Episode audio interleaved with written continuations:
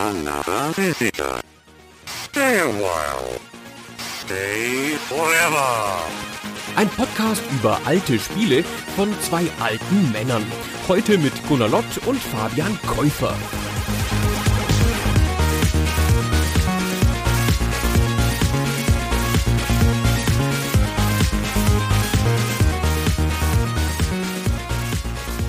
Ach Mensch, Fabian.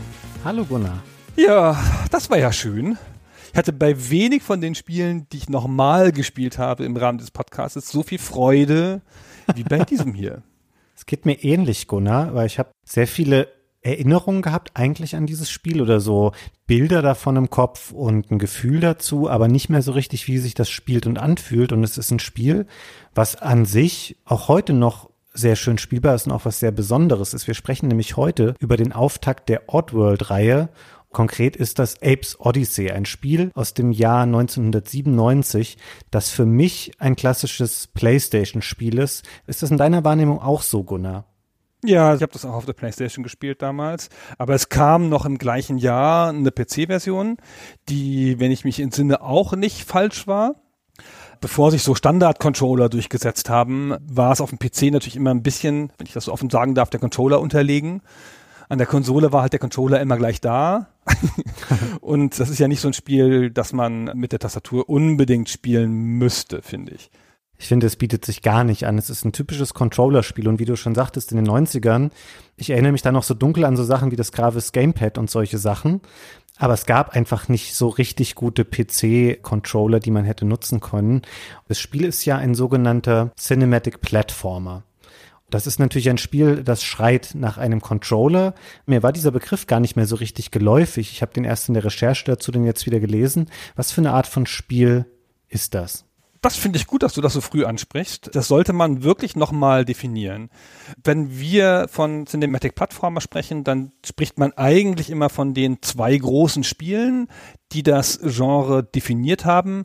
Another World, zu dem wir schon eine Folge hatten, und Flashback, zu dem wir auch schon eine Folge hatten. Das finde ich interessant. Zählt für dich nicht Prince of Persia dazu? Ah, das ist eine gute Frage. Ja, Prince of Persia zählt auch dazu. Ah, ist eine gute Frage. Oh, peinlich.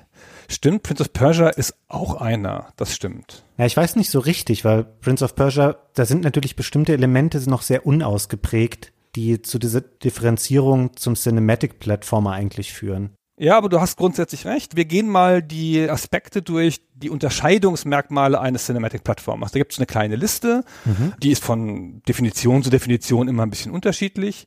Aber erstmal, die Spiele sind zwar Plattformer, aber es sind keine, ich nenne das immer Flow-Plattformer, wo du in so eine Art von Bewegungsrausch kommst und dann so durchspringst, so wie die Mario-Sachen, mhm. sondern das sind in der Regel Spiele, die dir Screen für Screen ein Rätsel aufgeben, das du dann löst. Das sind langsame Spiele, das sind Spiele, die einen stärkeren Anteil haben des Puzzlens oder der Rätsellösung und wo der Skillteil zwar auch wichtig ist, aber wo der nicht auf so einen Flow hinarbeitet.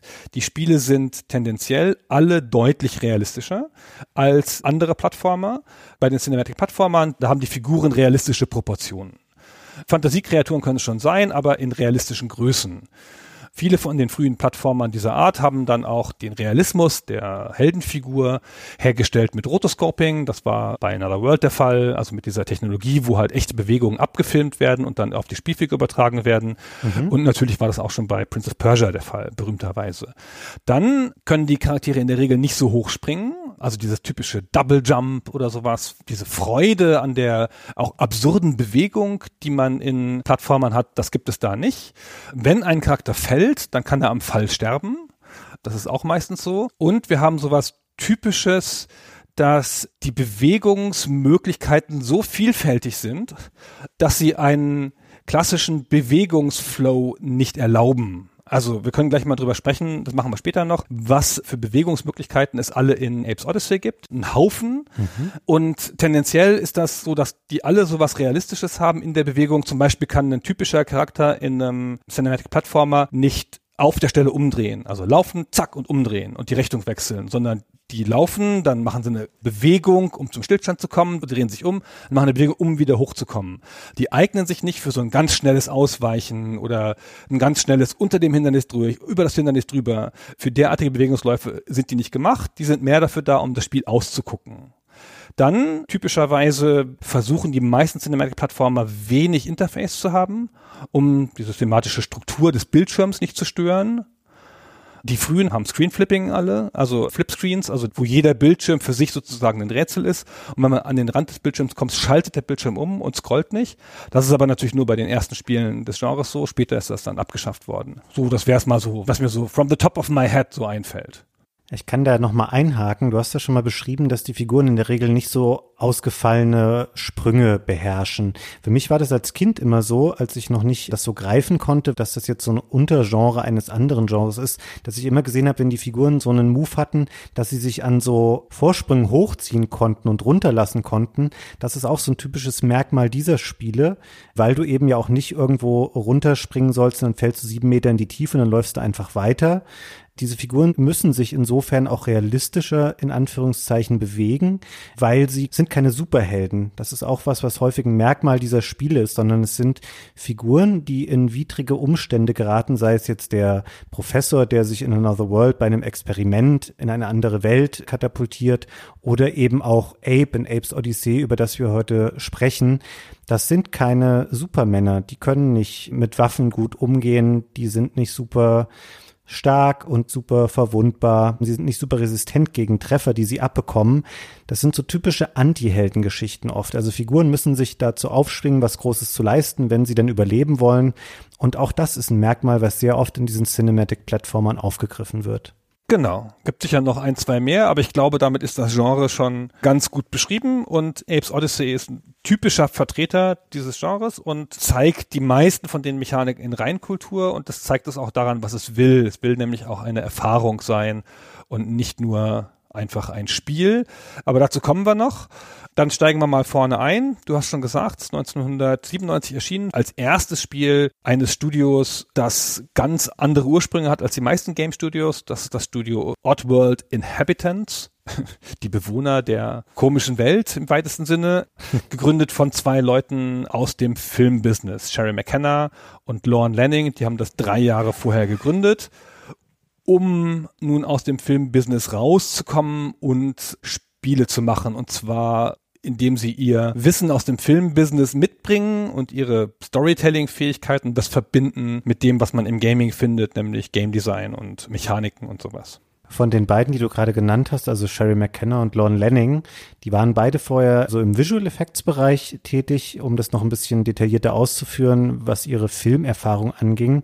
Und gerade Lorne Lanning hat in dem Medium Videospiele was Neues gesehen, was ihm eine ganz andere Möglichkeit gibt, seine Geschichten zu erzählen oder generell Geschichten aufzubereiten in der interaktiven Form. Und der war total fasziniert von den Möglichkeiten, die ihm dieses Medium geboten hat. Dieses Duo die haben eine relativ starke Aufteilung gehabt und wenn man das so einfach sagen darf, dann ist die Sherry sozusagen die Chefin, die ordnende Macht dieses Studios mhm. und Lorne Lanning ist der kreative Wirrkopf, wenn man mal so mit Klischees arbeiten möchte. Sherry hat sich immer verstanden als diejenige, die den Laden zusammenhält, die das Producing macht, die dafür sorgt, dass das alles funktioniert und Lorne Lanning ist der Mann mit der kreativen Vision du hast schon so ein bisschen erzählt mit dem Special Effects Bereich, aber Lorne Lanning kommt ursprünglich aus der klassischen Kunst, aus der Malerei. Mhm. Und dazu spielen wir gleich ein kurzes Zitat ein, eine erste Selbstbeschreibung aus einem alten Interview. I started off uh, as a painter very long time ago. I was always fascinated with creating fantasy worlds and, you know, guys with axes and swords and dragons and things like that.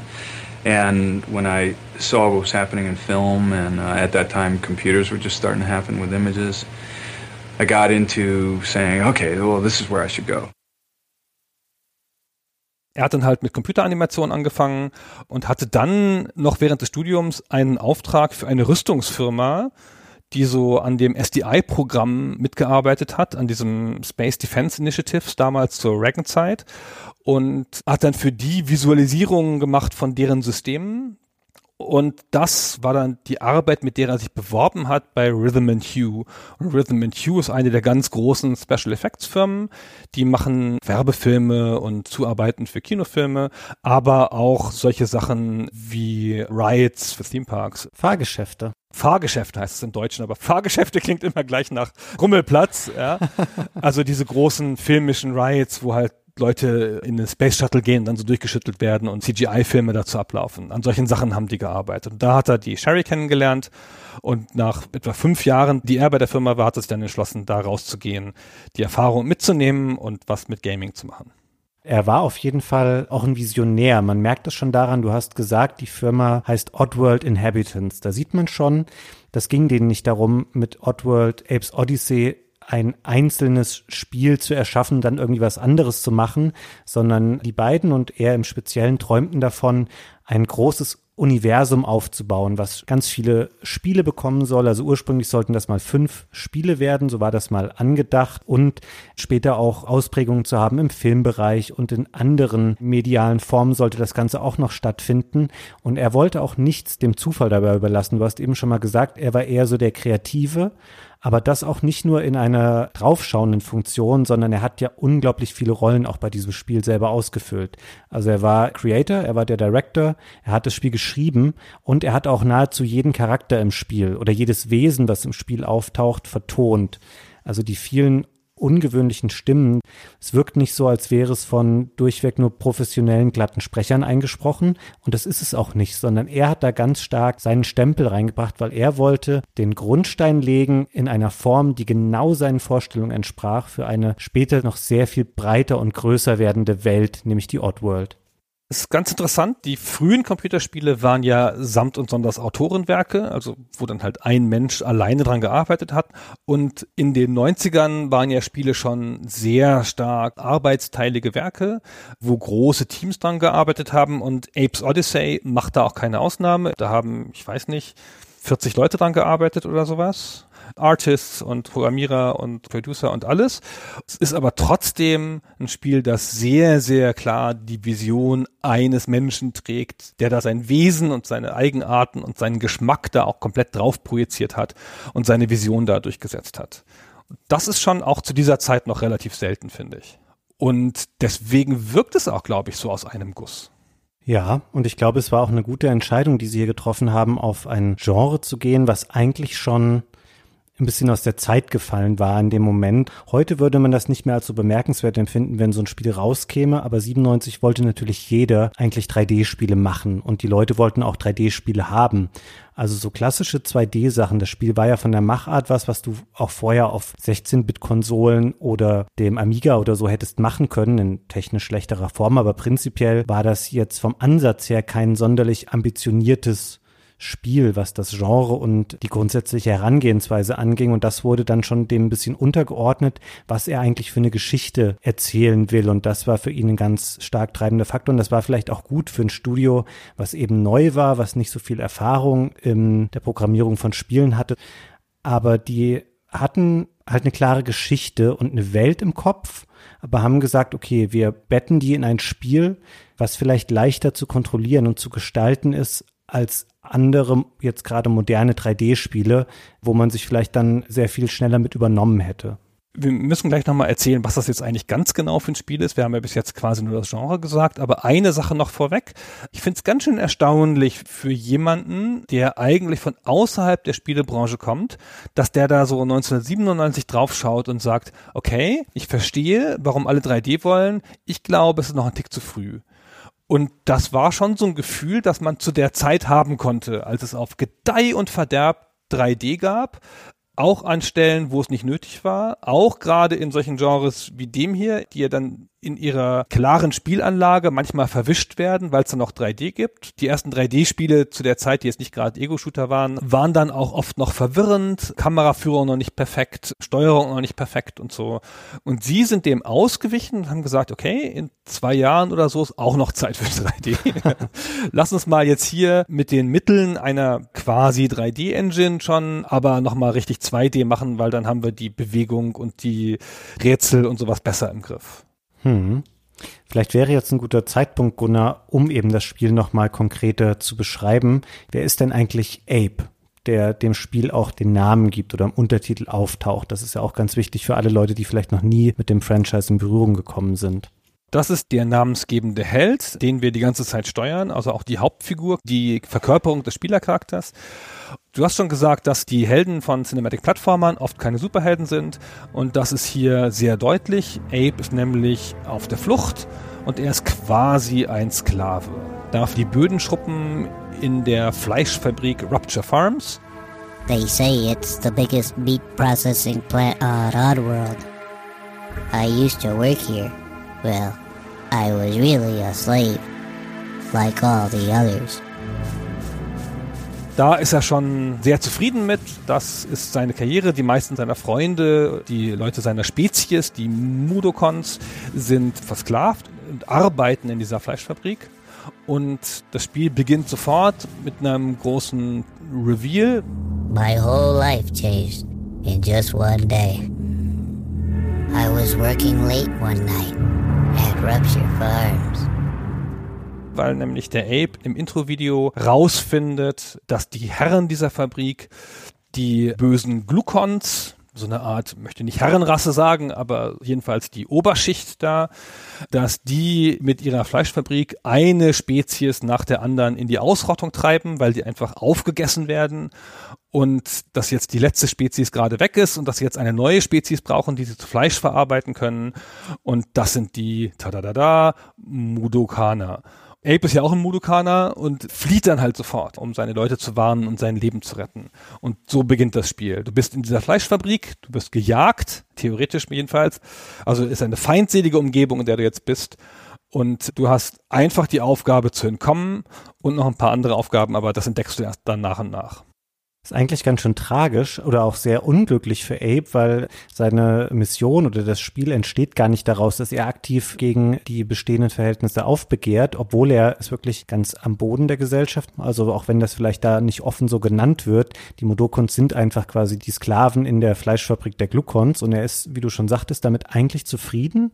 Und dann stolpert er mehr oder weniger über diese Info, dass seine Spezies da demnächst auch zu solchen Lutschern, so Modokon-Pops verarbeitet getötet werden soll. Und er wird dann quasi reingezwungen in diese Flucht. Dann hat er keine andere Wahl. Und wir sehen früh im Spiel dann schon was, wo ich finde, da drückt sich schon ganz gut dieser filmische Anspruch von Herrn Lanning aus, weil das ist zu der damaligen Zeit noch keine Selbstverständlichkeit. Du hast die Introsequenz eben schon beschrieben, dass er in dem Hinterzimmer die Gluckons sieht, wie sie dieses Produkt vorstellen und sich einen abfreuen darüber. Und dann läuft er so ein bisschen durch diese Fabrik noch in der Intro-Sequenz. Und dann gibt es mehr oder weniger nahtlos einen Übergang von dieser Rendersequenz in das Spiel. Und man sieht ihn dann in dieser Seitenansicht da stehen auf dem ersten Bildschirm.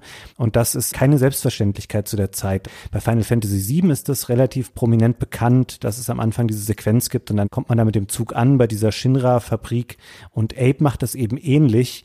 Und da werden sehr gut die technischen Möglichkeiten, die einem die PlayStation zum einen und zum anderen auch die CD-Technik bieten, verknüpft mit einem klassischen 2D-Spiel und ich finde es ein sehr stimmungsvoller und schöner Auftakt in das Spiel. Die nutzen die Möglichkeiten auf eine sensationelle Art aus, finde ich. Und das gibt es zu der Zeit selten und eigentlich auch danach selten, weil diese spezielle Technik wird ja sonst nicht gebraucht. Also es stellt halt eine Nähe her, wie du schon gesagt hast, zwischen einer 3D-Renderszene und einer 2D-Ingame-Szene. Und zwar quasi ohne Übergang und das sieht super aus. Das sieht auch heute noch gut aus, weil diese Übergänge kommen jetzt nicht nur einmal am Anfang zum Angeben, sondern das Spiel macht die Übergänge ständig. Ganz oft hast du Szenen, wo du schon so sehen kannst, wo du später noch hinkommst und dann macht das Spiel eine Kamerafahrt, wenn du den Bildschirm verlässt und fährt dich dann auch an einer logischen Stelle in der Welt weiter, zur nächsten Plattform, in die Tiefe des Raumes oder so. Und die Bewegung ist nie irgendwie zufällig oder arbiträr oder wirkt komisch, sondern die wirkt immer logisch da, wo du als nächstes hin musst. Mhm. Und dadurch hast du so ein Gefühl von einer 3D-Welt, obwohl du dich ja in einer 2D-Welt bewegst, wo man durch die Flipscreens ja ganz leicht die Orientierung verlieren kann und gar nicht genau weiß, wo man jetzt ist. Und da man dann so unvermittelt im Spiel landet, tastet man sich dann eben so voran. Das Spiel macht das ganz schlau, weil es auf den ersten Bildschirmen einem dann noch so ein bisschen erklärt über solche Einblendungen auf Displays, die auch in der Spielwelt eigentlich angebracht sind, was man so machen kann. Und im Grunde genommen, um da jetzt nochmal auf das Bewegungsrepertoire einzugehen, ist es gar nicht so viel, was Ape kann. Oh, echt? Das kann so viel. Findest du? Naja, ja, okay. Ich wollte das jetzt differenzieren in so die Grundaktionen und dann später so die Special-Sachen, die das Spiel individuell machen und die es auch abhebt von anderen Spielen dieser Art. Aber ich meine, im Grunde, er kann laufen oder gehen.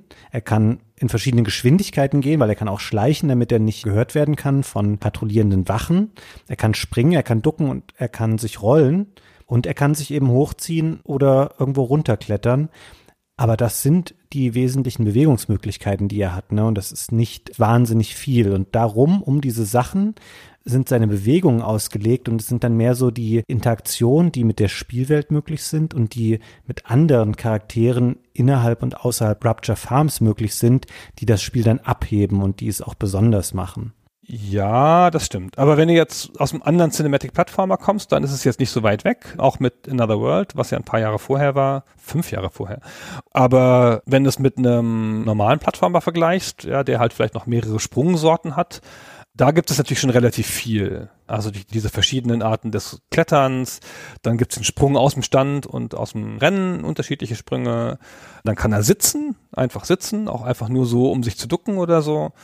Und dann hat er relativ viele Möglichkeiten zu interagieren, genau. Und das ist ja das, was es sonst in solchen Spielen in den Plattformern nicht gibt. Er kann Dinge werfen, die er aufgenommen hat. Er kann reiten, es gibt Reittiere, er kann Bomben entschärfen, kann so Stationen bedienen und hat noch zwei ganz spezifische Superfähigkeiten, die wir noch gesondert würdigen müssen, nämlich den Gamespeak und den Chant, aber dazu kommen wir noch. Hm. Ich glaube, es hängt ein bisschen von der individuellen Betrachtungsweise ab. Für mich sind solche Spiele auch immer nah dran an so Action-Adventures. Hm?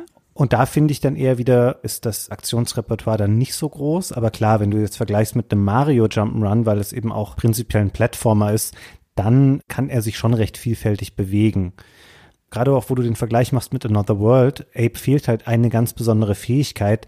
Er erlernt ja nie selber im Spiel zum Beispiel eine Waffe aufzuheben hm. und damit zu schießen. Diese Sachen bleiben ja komplett außen vor, beziehungsweise gibt es dann einen Behelfsmechanismus dafür, um das im Spiel umzusetzen. Aber er selber kann halt genau das, was du in etwa erwarten würdest von jemandem, dessen Job es halt ist, normalerweise die Böden zu wischen in der Fleischfabrik. Dafür kann er gut springen, finde ich, und reiten. Gut, dass du das ansprichst mit der Waffe. Das zeigt nochmal, wie hilflos er in dieser Welt ja eigentlich ist und wie sein Status hier ist. Eigentlich jede Konfrontation mit Gegnern ist grundsätzlich sein Tod. Er kann nicht schießen, er kann nicht schlagen, er kann ihn nicht auf den Kopf springen, er kann nichts gegen sie tun. Das Einzige, was er gegen Gegner tun kann, normalerweise ist die Umgebung so manipulieren, dass sie sterben. Und er hat eine Sonderfähigkeit, die nur manchmal zum Einsatz kommt. Er hat so eine Art mystische Fähigkeit. Das nennt das Spiel den Chant. Ich weiß gar nicht, wie es auf Deutsch heißt. Und dann kann er konzentriert seine Seele ausschicken, wenn ich das richtig verstehe und übernimmt dann von bestimmten Gegnern Besitz und kann die dann steuern. Dann hat er deren Fähigkeiten. Und wenn das ein bewaffneter Gegner ist, in der Regel ist das ein Slick, das ist eine der Gegnersorten, eine bewaffnete Wache und die hat so eine Art Sturmgewehr und dann kann die damit andere Wachen erschießen. Das ist eine mächtige Waffe und das Spiel gibt ihm die aber nur selten, weil zwar gibt es viele Slicks, mit denen du zu tun hast, aber es gibt auch so eine Art Sperrmechanismus. Es gibt Räume, in denen geht diese Fähigkeit nicht, wegen so einer Art Wachmechanismus und dann ist das wieder gesperrt. Aber das ist das einzige Mal im Spiel, wo ich finde, dass er so richtig Macht hat, wenn er diese Fähigkeit einsetzen kann. Ja, also zum Ende des Spiels kommt dann nochmal eine Besonderheit hinzu, weil er dann quasi so eine Art Prüfungsmarathon durchläuft, die ihn zu einem mächtigeren Wesen machen sollen. Dann ist er am Ende noch stärker. Aber prinzipiell diese Gesangsfähigkeit, die du beschreibst, die ist halt einfach ein Ersatz dafür. Man macht sich quasi die im Spiel auftauchenden Gegner dann zu Waffen und benutzt diese. Und wie du auch schon ausgeführt hast, das ist sehr begrenzt, weil ansonsten wäre das auch eine wahnsinnig übermächtige Fähigkeit. Denn die Bildschirme, auf denen man unterwegs ist, dadurch, wie du schon ausgeführt hast, dass er keinen Treffer und so aushalten kann, gibt es in der Regel verschiedene Höhenebenen auf diesen Bildschirmen. Das heißt, man kommt irgendwo rein und dann sieht man, okay, ich stehe jetzt oben und unten patrouillieren zwei Slicks mit Waffen. Wenn ich aber nach Belieben jeden Gegner übernehmen könnte, dann wäre das relativ oft nach dem gleichen Muster zu lösen. Ich übernehme einen Gegner, töte alle anderen Und wenn ich dann den Gegner wieder aus seiner Besitznahme entlasse, dann verwandelt er sich auch nicht wieder zurück, sondern er platzt dann in so einer Blutfontäne auseinander und ist dadurch dann auch ausgeschaltet. Und deswegen gibt es sehr oft diese schwebenden Drohnen, die verpassen Ape so eine Art Elektroschock, wenn er versucht, diesen Gesang einzusetzen. Und dadurch funktioniert das sonst nicht, weil ansonsten hätte das das Spiel von vornherein sehr stark ausgehebelt. Und du musst aber auch auf einer anderen Ebene stehen. Wenn du auf derselben Ebene mit dem Gegner stehst, dann dauert das zu lange. Während er diesen Chant macht, ist er hilflos. Und es dauert auch eine Weile, drei, vier Sekunden, würde ich sagen, bis der sich so hochgesteigert hat, dieser Chant, dass der wirkt. Das heißt, wenn der Gegner ihn erreichen kann, dann hat er ihn bis dahin auf jeden Fall.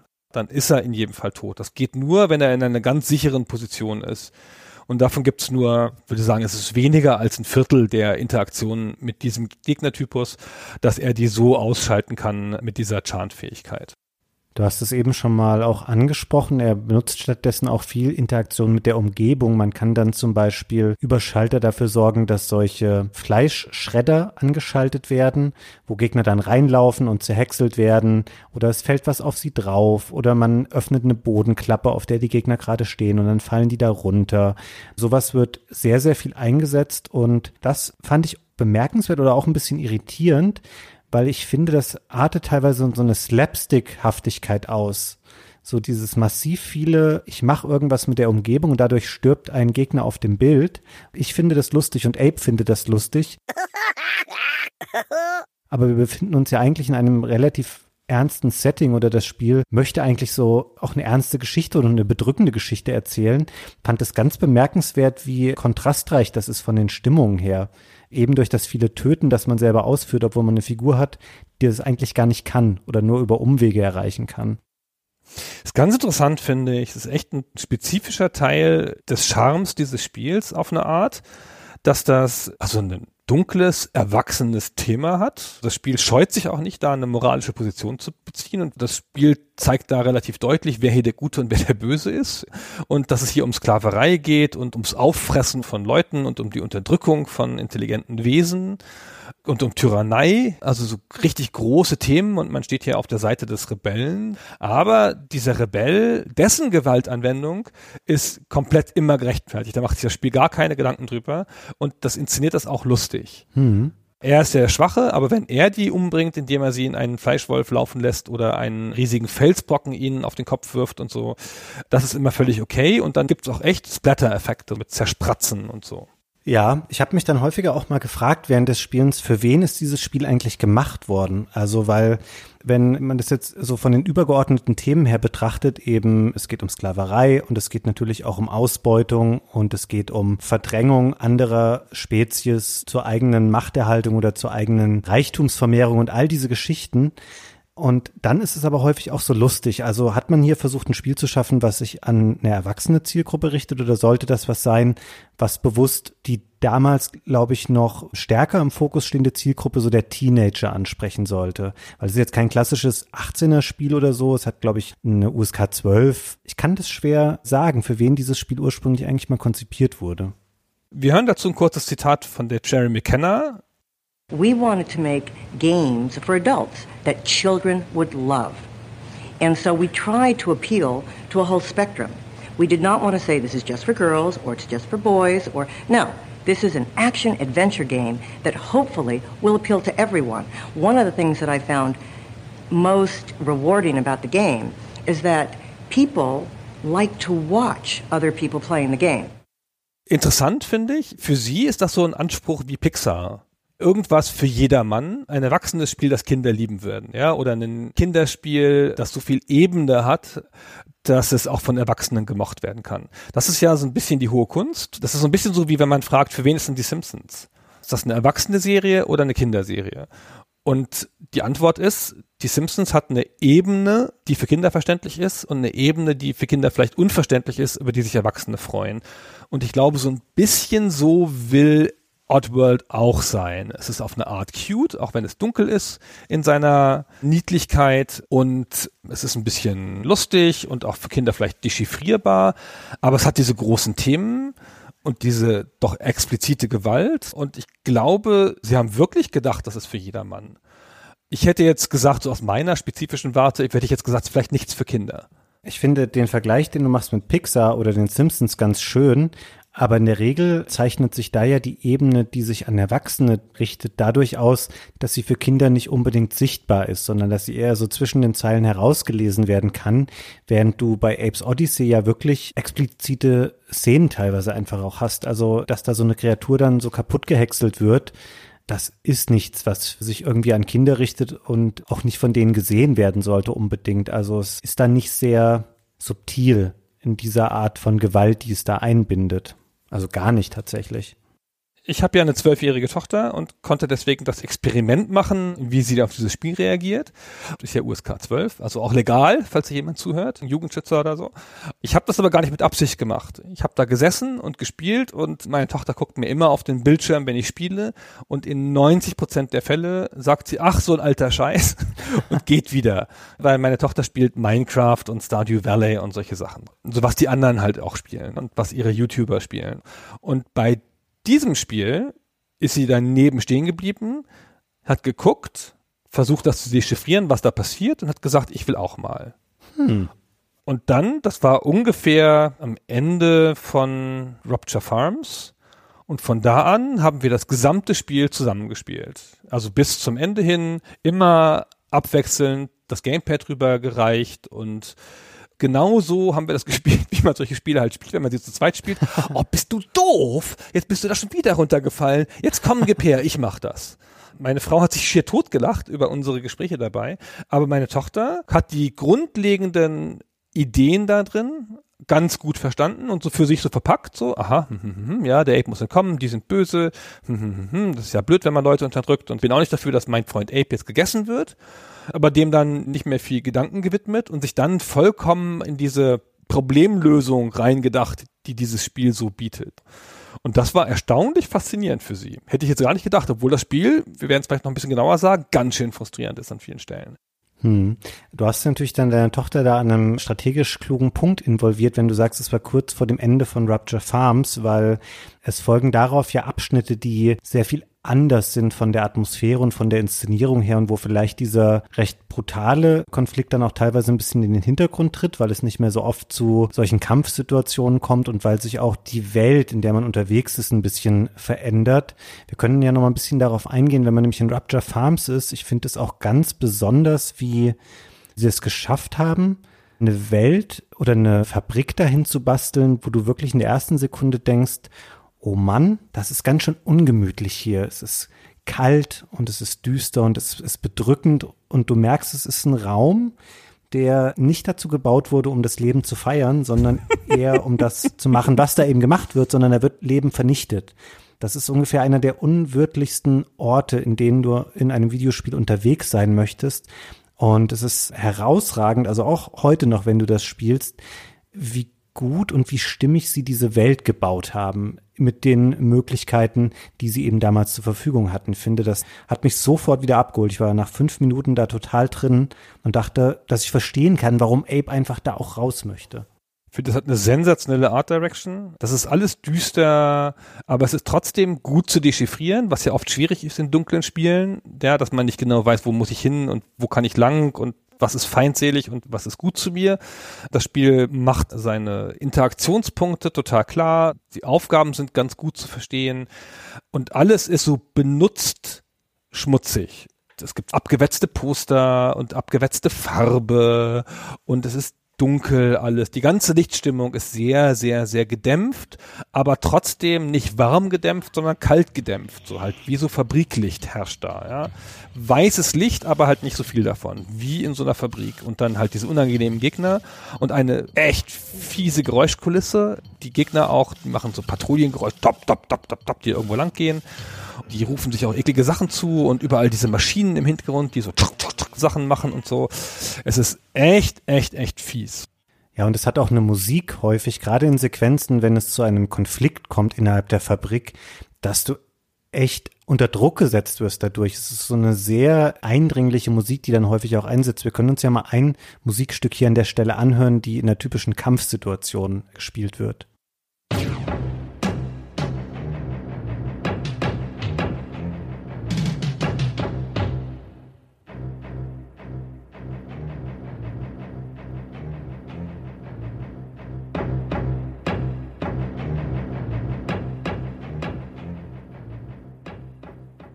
Dramatisch. Das ist sehr dramatisch. Also das haben die auf den Punkt getroffen von Sekunde eins an, die Stimmung zu setzen für dieses Spiel.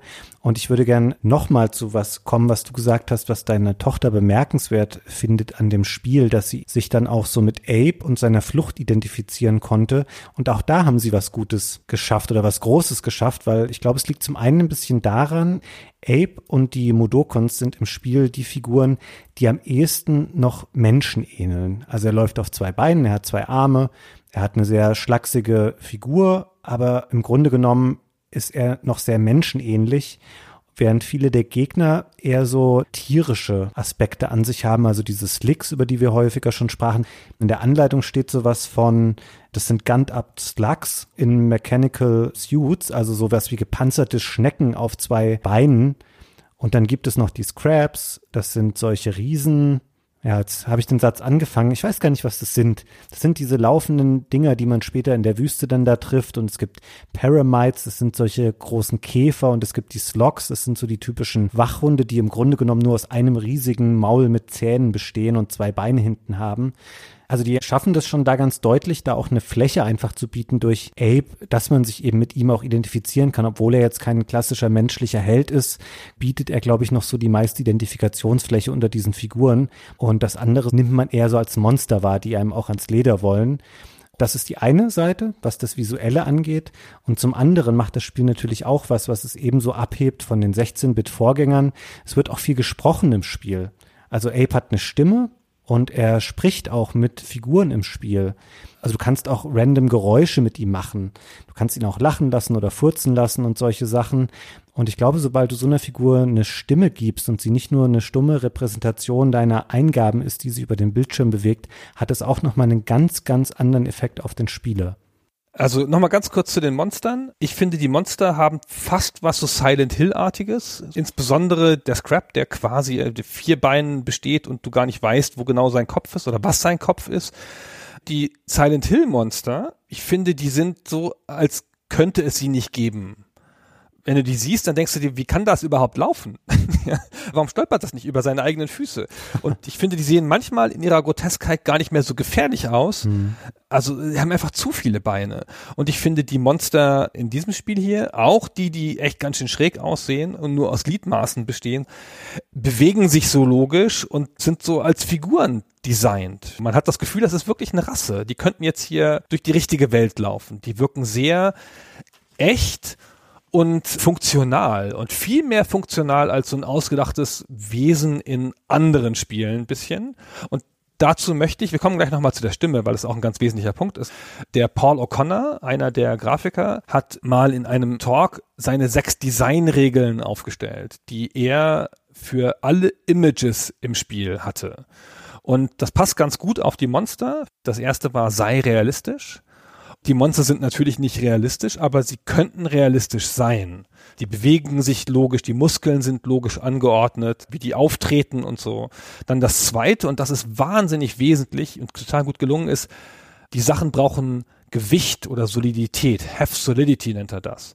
Und das ist, finde ich, total super bei den Monstern. Die wirken, als wären sie schwer. Die treten schwer auf, die machen deutliche Geräusche, die bewegen sich so, als würden sie schwer auftreten. Das dritte war sei originell, ja gut. Dann das vierte war sei cool, naja. Und das fünfte ist rufe Gefühle hervor. Und das ist mal auch ganz klar bei den Monstern. Die Monster sehen so schrecklich aus und so klar nach Monster. Mhm. Und die Slicks, die Hauptgegner hier, die mit den Gewehren, die haben so Visoren, die rot leuchten und so. Die sehen so aus wie die Schergen eines bösen Regimes. Ey, mehr wird's nicht. Wie typische Alien-Schergen sehen die aus. Und die sechste Regel ist, lass sie lebendig aussehen. Und auch das ist gelungen. Und ich finde, das ist ganz interessant, sich diese Prinzipien anzugucken und die auf die Monster anzuwenden, wie gut das funktioniert und wie sehr diese Prinzipien hier wirken und wie sehr die das von anderen Sachen unterscheidet, anderen Fantasiefiguren in Spielen. Man merkt, diese Leute kommen vom Film.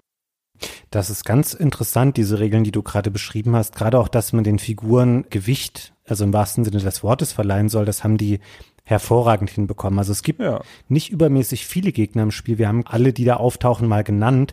Aber ich finde, da ist in deren Ausgestaltung genauso viel Arbeit reingegangen wie in die Modokons im Allgemeinen und Ape im Besonderen.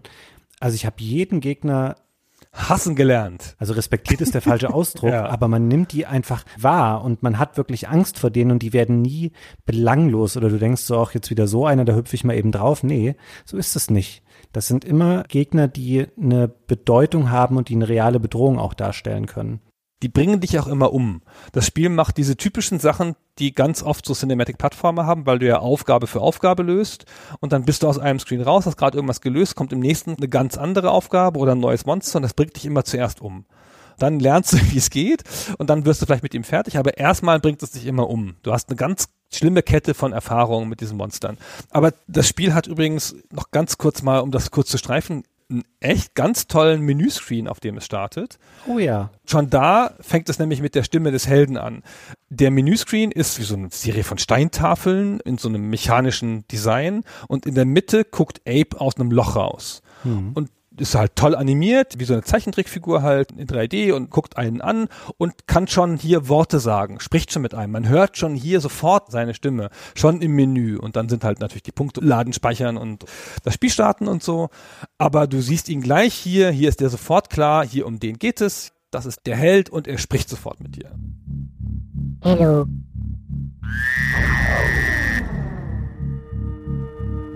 Follow me. Mich hat das ein bisschen erinnert an eine Szene aus Super Mario 64. Also wir alle kennen den Anfang davon, wo du dieses gigantische Mario-Gesicht siehst. Das ist ein bisschen anders. Es geht da nicht darum, dass er dich direkt anspricht, aber du kannst mit diesem Gesicht interagieren und dir ist auch sofort klar, ach guck mal, der sympathische Typ da, der so groß auf dem Bildschirm ist, das ist meine Figur, das bin ich. Und du magst den einfach sofort gerne. Und genauso schafft Apes Odyssey das auch, indem er sich dir eben sofort da präsentiert und dann sagt er auch mit seiner komischen Lorne Lanning Stimme irgendwie Hello. Und dann hat er dich schon für sich gewonnen in dem Moment. Und dann macht es noch was im Menüscreen, das auch total ungewöhnlich ist. Es nimmt sich nämlich einen ganzen Menüpunkt Zeit, dir eine Spielmechanik zu erklären. Das Spiel bringt dir, wie alle anderen Spiele auch, sehr langsam nach und nach alle Spielmechaniken bei. Wie du eine Bombe entschärfst, wie du ein Elum reitest, wie du mit bestimmten Leuten fertig wirst, da, da, da, da, all das, wie du eine Glocke läutest. Ja, es gab noch tausend kleine Systeme später und die bringt es dir alle mit so Tafeln im Spiel, mit Beispielen bei, stellt dir die Gegner vor und alles. Aber ein System, auf das ist das Spiel so stolz oder es empfindet es als so zentral, das stellt es dir im Menü vor. Und das ist das GameSpeak-System. Und da sind wir wieder bei der Stimme. Der Ape kann nämlich sprechen. Und zwar auf zwei unterschiedlichen Tasten liegen jeweils vier Sachen, die er sagen kann. Also er kann acht Geräusche machen, sagen wir mal. Und vier davon sind wirklich Wörter. Er kann Hallo sagen, er kann böse sein, er kann jemandem sagen, dass er auf ihn warten soll, also hier stehen bleiben soll, das ist ein Befehl. Und er kann Leute bitten, ihm zu folgen und damit eine Aktion auslösen. Und dann gibt es noch vier Geräusche, zwei Pfiffe, ein Furz und ein einmal Lachen. Das sind die Sachen, die er sagen kann. Und das Spiel macht relativ viel mit diesen wenigen Befehlen. Everybody. Hello. Hello. Ja, es macht, muss man fairerweise auch sagen, relativ häufig auch exakt das Gleiche, wieder und wieder mit den Befehlen. Und man kann das im Grunde genommen aufbrechen. Diese acht Befehle, die du beschrieben hast, sind zwei verschiedene Anwendungszwecke. Dieses Hallo sagen oder jemandem sagen, dass er einem folgen möchte oder warten möchte, das kommt in Rupture Farms zum Einsatz, wenn man dort mit den Sklaven spricht. Hello. Oh, hey. Follow me. Coming. Weil man begegnet denen relativ häufig. Die stehen dann auch irgendwo rum und schrubben irgendwas oder sie sind in irgendeinem Raum eingesperrt oder sie werden von den Slicks gerade gemobbt, die sich da über sie lustig machen oder sie ein bisschen attackieren. Und wenn du die Räume einmal befriedet hast, sodass du quasi schadlos da durchgehen kannst und da sind noch welche von diesen Sklaven, dann kannst du einmal mit denen sprechen, kannst sagen, hey, komm mal mit. Und dann kommt wieder diese Gesangsmechanik zum Einsatz, die wir schon mal beschrieben haben, dass du diesen meditativen Gesang startest und dann öffnet sich ein Portal. Das geht dann da so auf und ist so ein typisches, wie man sich das so vorstellt, so eierförmig ein großes Portal mit einem Licht in der Mitte. Und da laufen die Sklaven dann rein und du hast sie in dem Moment befreit. Und das Ganze kannst du hundertmal im Spiel machen. Es gibt hundert verschiedene Sklaven, die du auf diese Weise befreien kannst aus ihrer Situation. Und das zweite Set, was du beschrieben hast, es gibt zwei verschiedene Pfeifgeräusche, es gibt ein Furzen und ein Lachen. Lass mich ganz kurz bei den Sklaven einhaken, Ja. weil das Spiel bis dahin, bis wir den Sklaven auf diese Art begegnen und lernen, mit ihnen zu interagieren, also diese kleinen Gespräche zu führen, da lernst du dein zweites Ziel im Spiel. Bis dahin denkst du ja, du musst nur entkommen. Und jetzt kriegst du gesagt, Achtung, du kannst, nicht du musst, ja, aber du kannst deine Leute retten. Und das Spiel führt Buch darüber auf großen Tafeln im Hintergrund. An ein paar Stellen, also auch nicht überall. Du weißt nie ganz genau, wie viel Mudokane du schon gerettet hast, bis du wieder zur nächsten Tafel kommst. Und das steht dann sehr deutlich so, also so und so viel gibt es. Du bist der Hundertste, oder? Ja. Ohne dich gibt es 99 und so und so viele sind schon gestorben und so und so viele sind gerettet. Ist ein bisschen komisch, weil das Spiel fordert dich an einer Stelle dazu auf, einen zu töten, ganz früh. Nee, das macht es nicht. Nee, das macht es nicht, aber es legt es dir nahe. Nee, auch das nicht. Es erklärt dir, hey, wenn du jetzt Button so und so drückst, dann kannst du den Hebel ziehen und dann passiert was. Und wenn du den Hebel ziehst, dann geht eine Bodenklappe auf und auf dem steht ein anderer Mudokon in dem Moment drauf. Das ist natürlich super gemein. Aber das Spiel zeichnet sich durch solche Situationen aus, die man nicht beim ersten Mal komplett umreißen kann und sie dann eben nochmal macht, weil zu 99 Prozent natürlich stirbt der in dieser Situation und du bringst ihn um. Und das ist auch ein bisschen das Paradoxe, weil die anderen Sklaven, du lässt die nicht bewusst irgendwo stehen. Wenn du die Gelegenheit hast, rettest du die alle, aber ganz oft sterben die auch dadurch, dass du eben was nicht optimal machst, sondern du sorgst dann dafür, indem du einmal in das Sichtfeld von den Sticks läufst, dass die anfangen, um sich zu schießen und dann erschießen die auch jeden Sklaven, der noch zwischen dir und ihnen steht. Deswegen trägst du dann dafür auch Rechnung. Aber also es stimmt nicht ganz, man muss sie nicht töten oder das Spiel sagt einem das nicht, aber es passiert nahezu zwangsläufig, dass man das versehentlich macht am Anfang und dadurch kein perfektes Spiel mehr spielen kann. Genau. Aber wie gesagt, das Spiel führt darüber Buch und man kann dadurch natürlich erschließen, dass es vielleicht ganz gut wäre, die zu retten. Aber das Spiel erlaubt einem auch da einfach Schindluder mit denen zu treiben. Und man kann sie auch leicht übersehen. Also es gibt auch welche, die man einfach übersehen kann. Nicht alle liegen so ganz offensichtlich im Weg. So, Entschuldigung, dass ich diesen Einschub machen musste. Jetzt kannst du weitersprechen bei der zweiten Anwendung des Gamespeak-Systems. Das mache ich gleich. Ich muss aber noch einmal kurz die Frage stellen. Hattest du während des Spiels den Eindruck, dass dir das Spiel in ausreichender Dringlichkeit klar macht, dass du doch bitte diese Modokons retten mögest im Hinblick auf den Ausgang des Spiels? Nee, fand ich nicht. Finde ich nämlich auch nicht. Aber da gehen wir später nochmal drauf ein, wie das Spiel das abschließend bewertet, wie gut du dich da geschlagen hast.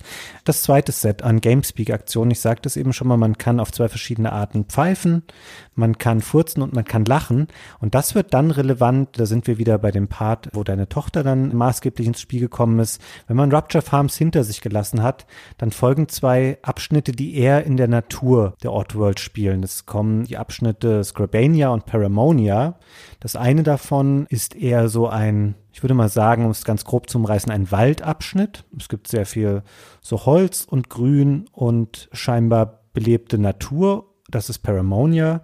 Und Scrabania ist eher so eine Wüstenregion, so sehr trocken und braun und felsig und da ist man unterwegs und da trifft man eine andere Art von Mudokons. Neben den Gegnern, die man dort auch trifft, das sind dann weniger die Slicks, sondern eher so die anderen Kreaturen, trifft man hier freilebende Mudokons und mit denen führt man andere Arten von Gesprächen.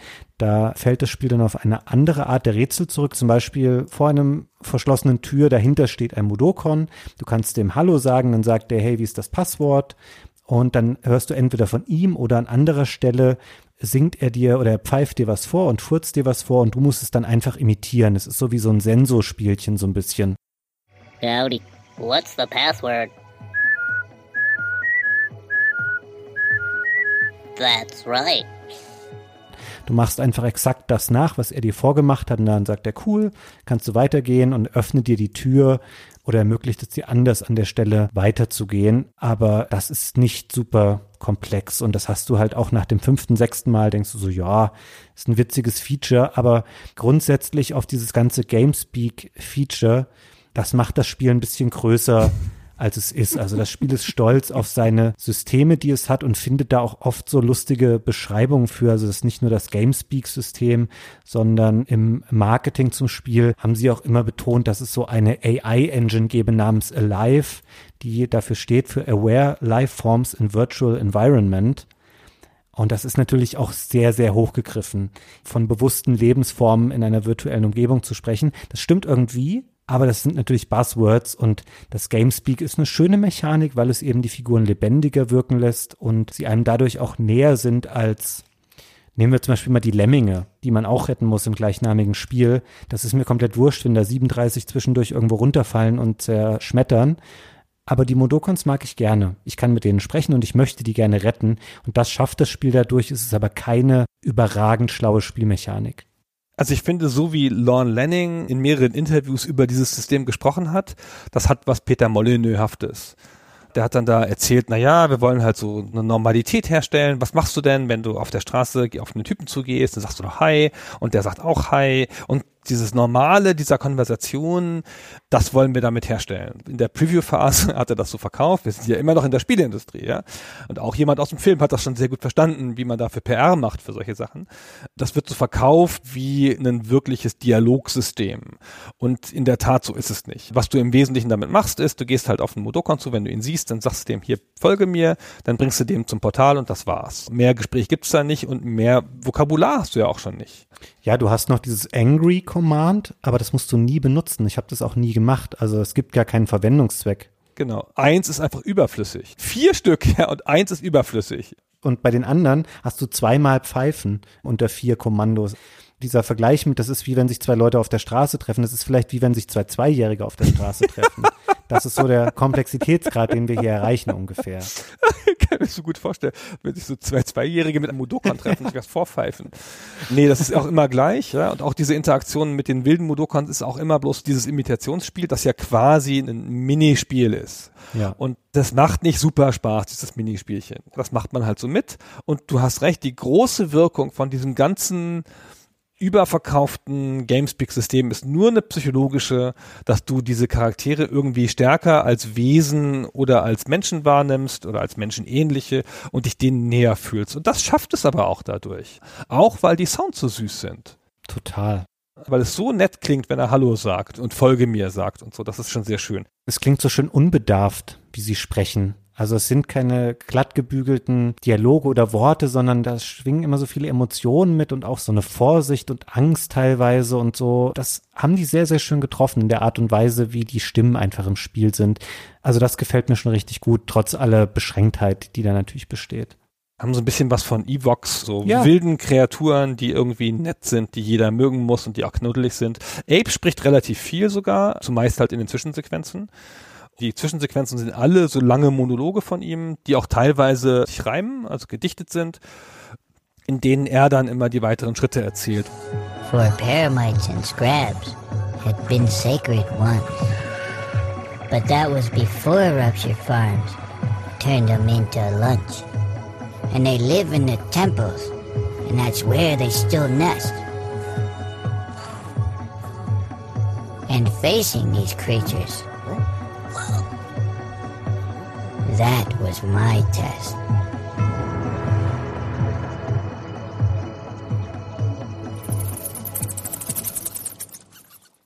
Und jeder dieser großen Levelwechsel, es gibt so sechs, sieben, acht Szenarien, bisschen schwer, wie man das genau rechnen will.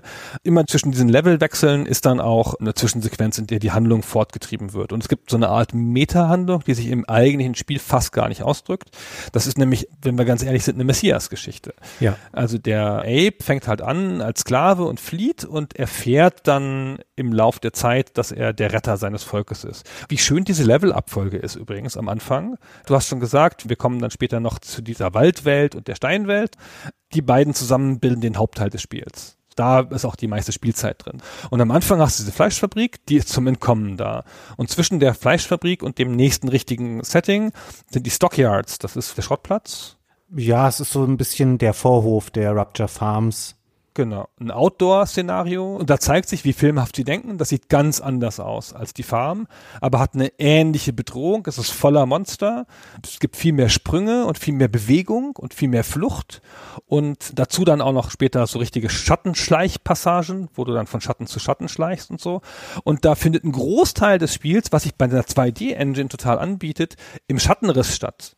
Also ganz andere Lichtstimmung, das ist dann dunkel plötzlich, also du bist draußen in der Dunkelheit, das ist kein Tag. Hm. Und siehst deine Figur ganz oft so im Schattenriss und musst dann da durchspringen. Du siehst auch Monster oft nur im Schattenriss. Gerne lernst du eine neue Monstersorte kennen da, die Scraps kommen da zum ersten Mal vor.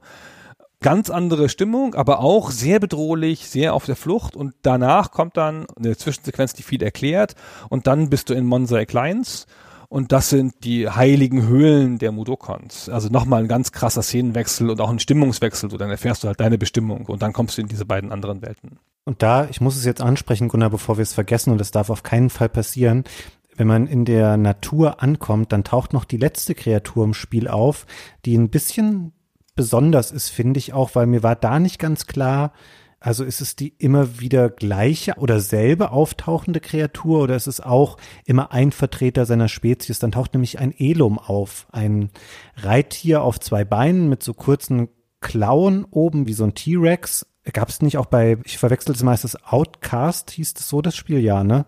Genau, bei Outcast ist auch so ein ganz ähnliches Reittier. Genau, was so ein bisschen vom Kopf her aussieht wie diese Bulba aus den Star Wars Filmen mit so außenliegenden Augen und auf das trifft man da zum ersten Mal. Und ich finde, diese Kreatur ist so putzig und ist dann da eben das Reittier in bestimmten Abschnitten. Und das schafft nochmal was. Es wird nicht nur eingeführt nochmal kurz als zur Auflockerung oder so, sondern es verändert auch ein bisschen die Dynamik des Spiels in bestimmten Momenten. Man reitet dann manchmal so sehr schnelle Passagen, wo dann so Sprungpassage nach Sprungpassage kommt, wo man sehr schnell einen größeren Raum überbrückt im Spiel und halt gut getimed über Hindernisse springen muss ich finde diese Figur einfach super süß und das Verhältnis zwischen den beiden ist auch so putzig. Und ich habe mir einfach selber eingeredet, dass es immer das gleiche Reittier ist, was dann wieder zurückkommt, weil das verschwindet dann manchmal wieder und 20 Minuten später hast du es dann mal wieder. Und das fand ich sehr, sehr schön. Ja, finde ich auch. Coole mechanische Erweiterung, weil du dadurch die Bewegung nochmal änderst. Das Reittier ist schneller als du und kann weiter springen, bremst aber auch langsamer. Ist halt für Passagen, in denen geklettert werden muss, logischerweise nicht zu gebrauchen, da musst du es immer zurücklassen. Aber in Sprungpassagen ermöglicht es dir mehr Reichweite, weil es Sprünge machen kann, die du nicht machen kannst. Ganz toll, hier nochmal auf meine Tochter zurückzukommen, die war schier verliebt in das Elum und hatte sich dann ein eigenes Elum-Lied ausgedacht, mit dem sie dann immer über das Elum gesungen hat, wenn sie mit ihrem Elum unterwegs war. Und das war zum Sterben niedlich. ja, das war unfassbar. Ich da gesessen und sie hat ihr Elum-Lied gesungen. Aber da zeigt sich ja auch, wie gut das emotional funktioniert, das Spiel. Das ist ein hässliches Tier.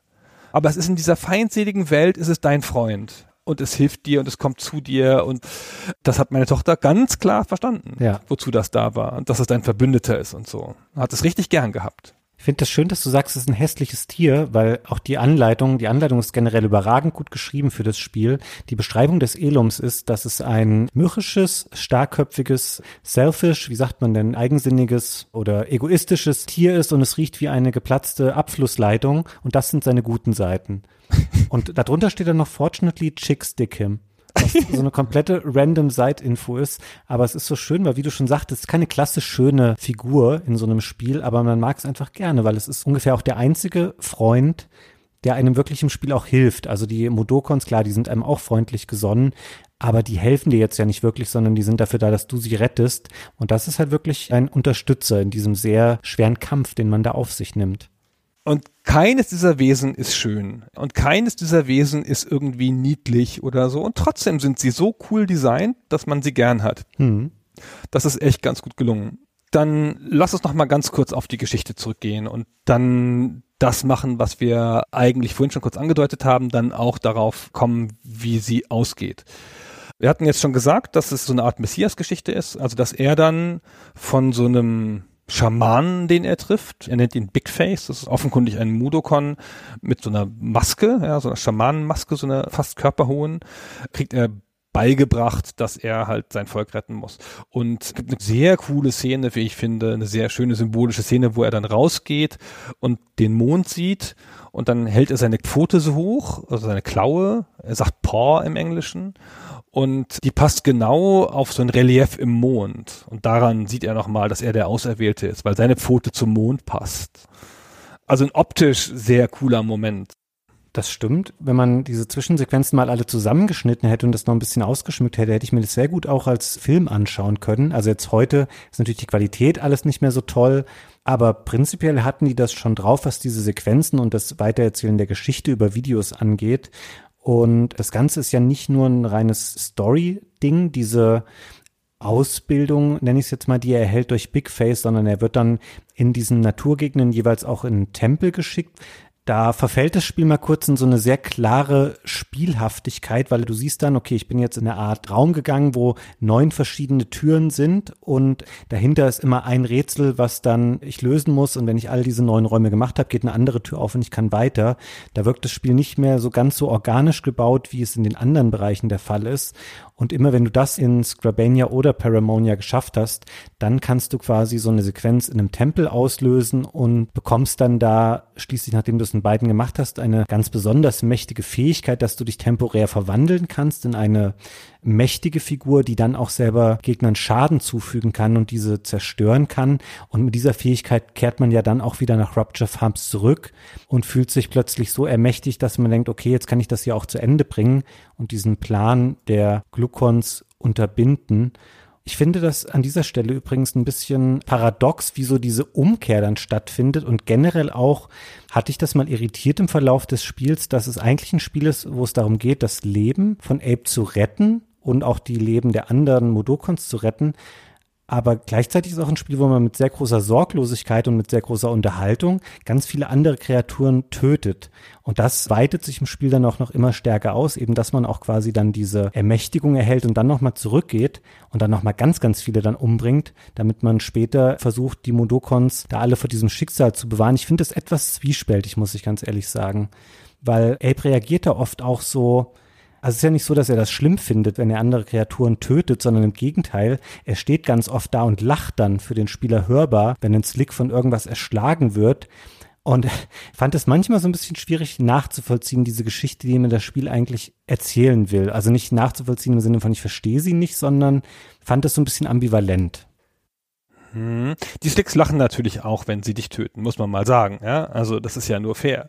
Ja gut, aber das ist ihrer Rolle zugeschrieben. Sie sind die brutalen Killer, aber du bist eigentlich der, der Leben retten soll. Und gleichzeitig bist du aber auch derjenige im Spiel, der wahrscheinlich die meisten tötet. Ja, auf jeden Fall tötest du am meisten. Ja, das stimmt. Vielleicht habe ich es falsch geframed. Vielleicht ist das gar nicht eine Messias-Erzählung, wo er sein Volk erlösen soll, sondern es ist mehr so eine Revolutionserzählung. Er ist der Lawrence von Arabien. Nein, weiß ich nicht. Aber der Anführer, ja, der halt dann kommt und mächtig ist und eine Waffe ist oder sie als Gruppe dann ermächtigt, den Feind nicht nur sich von dem zu lösen, sondern auch den zu vernichten. Also Lorne Lanning hat auch viel erzählt darüber. Das scheint ein sehr bewusster Mensch zu sein, der starke politische Ideale hat. Der spricht darüber, dass das Spiel auch deutlich eine Kritik sein soll am Konsumverhalten der Menschen, an dem Verzehr von Junkfood insgesamt, deswegen auch das Fleisch als Metapher dafür. Im Grunde ist es eine große, breite Kapitalismuskritik. Weil hier geht's ja auch nicht um klassisches faschistisches Regime oder sowas oder so Diktatur, sondern hier geht es um Kapitalisten. Die wollen einfach Geld verdienen. Das sind Bosse. Und dem stellt sich dieses Spiel sehr deutlich entgegen und sagt dann auch sehr deutlich, gegen diese Bosse ist Gewalt gerechtfertigt. Die wollen euch auffressen oder die versklaven euch. Da könnt ihr alle umbringen, das ist völlig okay. Und das macht der Ape, der ja noch letztes Jahr der Mitarbeiter des Jahres war.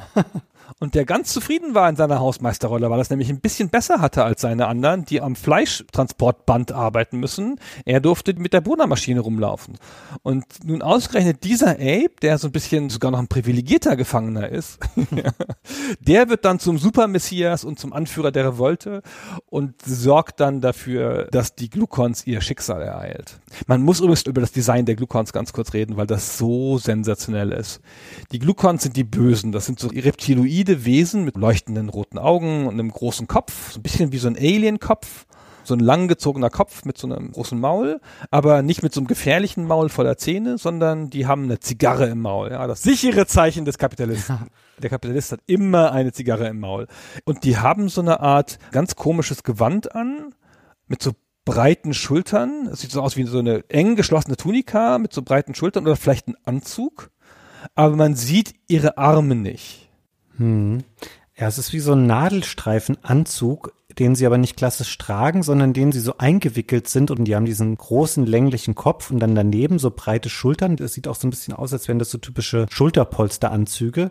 Und dann nach unten läuft es aber so ganz spitz zu. Also die sehen im Grunde genommen aus wie so ein V und man sieht ihre Arme und Beine dann nicht richtig, sondern sie sind komplett in diese Anzüge gekleidet. Also im Grunde genommen kann man sagen, sie verkörpern mit Zigarre und Anzug so Kapitalismus und obendrauf sitzt noch ein Kopf. Und sonst sieht man von denen gar nichts. Und das ist sicherlich auch eine bewusste Designentscheidung gewesen, wie die gestaltet wurden. Sie haben ja offengelegt, wie es da drunter aussieht. Die haben ja so Prototypenzeichnungen von denen gemacht. Und die Wesen, die sind degeneriert über Generationen der Intros sind die degeneriert und die haben ganz lange Arme und laufen auf ihren Armen. Das, was man denkt, was ihre Füße sind, sind die Hände. Und ihre Beine dazwischen sind verkümmert und sind nur noch wenige Zentimeter lang und die schwabbeln so unten am Körper rum. Also es ist ein Wesen, das affenartig auf seinen Händen läuft, mit einem dünnen, verkrüppelten Körper und verkrüppelten Beinchen. Und um das alles zu verbergen, dieses Degenerierte, dieses Hässliche, dieses Kaputte, ziehen sie sich halt slicke Anzüge an. weil sie sich leisten können. Das stimmt. Ach, das ist so cool. ich finde das so cool, muss ich ehrlich sagen, so cool. Um nochmal darauf kurz zurückzukommen, ob es jetzt eine Revolutionsgeschichte ist oder ob es eher um die Rettung der anderen geht. Das Spiel erlaubt sich am Ende schon ein Urteil dazu, wie es das eigentlich von dir als Spieler betrachtet sehen möchte, auch wenn es dir es vorher nicht so genau sagt.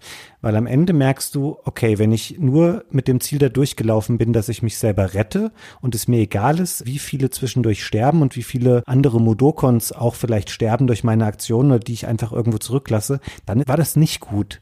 Es gibt nämlich zwei Endsequenzen im Spiel und das Spiel ist so ellipsenförmig angelegt. Das beginnt damit, du siehst ihn an der Kette hängen und er erzählt dann in Rückblenden das Spiel und am Ende hängt er wieder an dieser Kette und ist kurz davor, dass er von dem Glucon-Chef Moloch und einem Slick-Gehilfen, der daneben steht, dann einfach abgelassen wird in so eine Grube, wo er zerhäckselt wird und der Clou ist dann, dass du nur von den anderen Mudokons gerettet wirst, wenn du im Spielverlauf die Hälfte von ihnen befreit hast.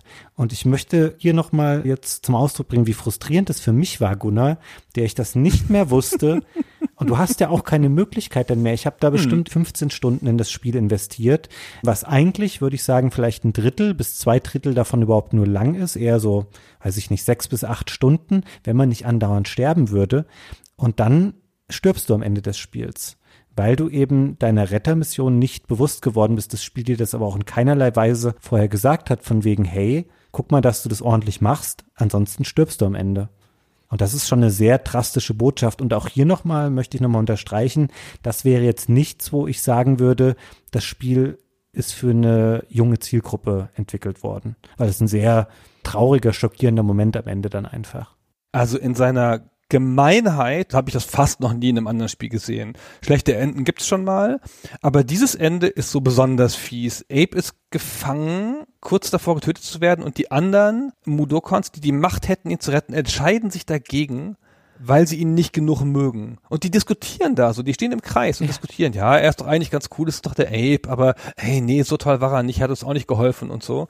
Und dann lassen sie dich sterben. Und dann, wenn du dann tot bist, auch brutal, so mit zerfleischt werden und so, dann kommt das Spiel mit einer Texttafel und sagt dir in klaren Worten, was du für ein Idiot bist. Ja. Also auch richtig mit einer Beleidigung. Es nennt dich Knucklehead. Stumpfkopf, würde man vielleicht sagen, oder sowas in der Art. Dass du das jetzt hier nicht geschafft hast und so. Und dann sagt es dir am Ende. Und es ist ein schweres Spiel, wo du viele frustrierende Momente hast. Und wie du schon sagst, also bestimmt die Hälfte der Zeit, ach mehr, wo du bestimmt zwei Drittel deiner Zeit damit verbringst, Sachen nochmal zu machen, weil du fast keine Sache in diesem Spiel auf Anhieb schaffst. Also ich jedenfalls nicht. Keine Ahnung, ob da andere Spieler besser sind so, aber möchte die Leute sehen, die jedes Rätsel oder die viele Rätsel auf Anhieb lösen oder jede Szene auf Anhieb lösen. Man verpasst den Sprung, man ist überrascht davon, es ist ein neuer Typ Gegner, zack. Und dich dann damit allein zu lassen, dass du dann auch noch ein schlechtes Gefühl haben sollst am Ende und noch sterben musst und das alles wertlos war, deine 15 Stunden voller Tode, voller Frustration. Und wir sprechen ja hier von einem Playstation-Spiel. Ich habe das ehrlicherweise jetzt im Emulator nochmal gespielt und nicht im Original. Und im Emulator kann man da speichern. Aber auf der Playstation sind die Speicherpunkte nicht so großzügig, dass das ein leichtes wäre. Das setzt sich auch mal 10 Minuten zurück oder eine Viertelstunde an ein paar Stellen. Also gerade in dieser Tempelregion da. Du hast es kurz erwähnt, gibt diese neun Türen, durch die du gehen kannst und jeder Tür musst du eine Aufgabe lösen und dann ist diese Tür sozusagen geschafft und dann kommst du raus und machst die nächste Tür. Und das setzt sich immer wieder an den Anfang der Sachen hinter der Tür zurück. Und für manche Sachen braucht man schon so 10, 15 Minuten dahinter, ja, bis man alles gemacht hat. Ja, also du brauchst teilweise, ich habe das mal so ein bisschen gezählt, da musst du schon manchmal irgendwie 25 wirklich saubere Aktionen irgendwie machen, wo du keinen Schritt falsch machen willst. Das Spiel ist auch geprägt durch Situationen, wo du dich auf die gleiche Ebene mit deinen Gegnern begeben musst, zwangsläufig, und dann ganz schnell an denen vorbeilaufen und irgendwo hochspringen oder dich wieder umdrehen und zurücklaufen musst und irgendwo hochspringen. Und du machst einen Schritt falsch in dieser Animationsabfolge und dann stirbst du einfach. Und ich würde das auch aus heutiger Sicht eine der großen Verfehlungen dieses Spiels tatsächlich nennen, weil es das Spiel wahnsinnig schwierig macht. Und ich finde es umso bemerkenswerter, dass es damals scheinbar, klar, da hat man das akzeptiert, weil es eher noch Usus war. Und es hat dem Spiel ja auch nicht geschadet in seinem Erfolg. Es war ja nicht nur ein Kritikerliebling, sondern es hat sich auch wahnsinnig gut verkauft. Es hat binnen kürzester Zeit eine Million Exemplare verkauft. Aber das war schon oder ist schon eine echt harte Nuss, das in dieser Form zu spielen, wie es dir es abverlangt hat mit den fest definierten Checkpoints und nicht dieser Quick Save und Quick Load Funktion, die dann erst im Nachfolgespiel dazugekommen ist. Auch auf Konsolen übrigens, was sehr unüblich war, weil die eigentlich nie mit solcher Quick Save, Quick Load Mechanik gearbeitet haben. Ja, die haben schon gesehen, dass sie für den nächsten Teil ganz schnell dieses Problem beheben und dass das Spiel ein Quick-Save-System eigentlich braucht. Hm. Also es belohnt dich auch nicht dafür, nicht zu quicksaven. Weil wenn du eine Sache geschafft hast, musst du eigentlich speichern, weil in aller Regel passiert es dir, dass die nächste Sache überraschend ist. Nicht mal nur so, du schaffst den nächsten Sprung nicht. Ja, Mai, dann war ich halt doof. Dann muss ich halt mal drei Sprünge hintereinander schaffen oder so. Nein, ganz oft sind die Sachen überraschend. Und es sind echt nicht alle Sachen logisch. Und nicht alle Sachen sind wahnsinnig gut erklärt. Und manchmal verhalten sich Sachen die vorher sich anders verhalten haben, auf eine neue Art, sodass du es nicht checkst. Also ich bin echt ein paar Mal richtig hängen geblieben und musste eine Lösung gucken, weil es gibt in den beiden großen Welten da hinterher, in Paramonia und Scavania, gibt es so Windröhren, wo man so reinspringt, so wie so Tunnels und dann schleudert es sich dich nach oben. Die gibt es in zwei Zuständen, an und aus. Das lernst du auch. Am Anfang lernst du, wenn du da reinspringst und die sind nicht an, dann setzt du dich einfach wieder zurück. Dann spuckt es dich wieder aus, kommst du daneben wieder raus. So, und dann lernst du, aha, ich mache einen Hebel an und dann wirft es dich höher, weil es jetzt an ist oder da Luft durchgeblasen wird und dann kommst du auf eine höhere Ebene. Das ist so die Lehre, die es macht. Dann später gibt es eine Stelle, die hat mich irre gemacht. Da macht das einen Unterschied, von wo aus du reinspringst in dieses Ding. Ob du von oben springst oder von unten springst. Also von der höheren Ebene oder von der unteren Ebene. Und das habe ich ums Verrecken nicht gecheckt. Ich hatte alles richtig gemacht, alle Hebel umgelegt, bin tausendmal durch diesen scheiß Mini-Level gegangen.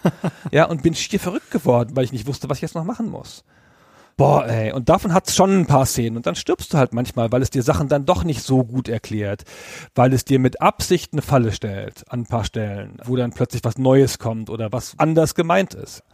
Du lernst zum Beispiel auch, was du kurz erzählt hast. Ganz am Anfang lernst du halt, dass du diesen Hebel ziehen kannst und dann fällt so ein Mudokon ins Nichts. Da lernst du, dass du mit diesen Hebeln Türen aufmachen kannst, so Falltüren. Und ziemlich spät im Spiel, auch ungefähr da, wovon ich eben erzählt habe, da ist eine Stelle, wo du so einen Hebel ziehst und dann geht unter dir eine auf. Das gab es noch nie bis dahin.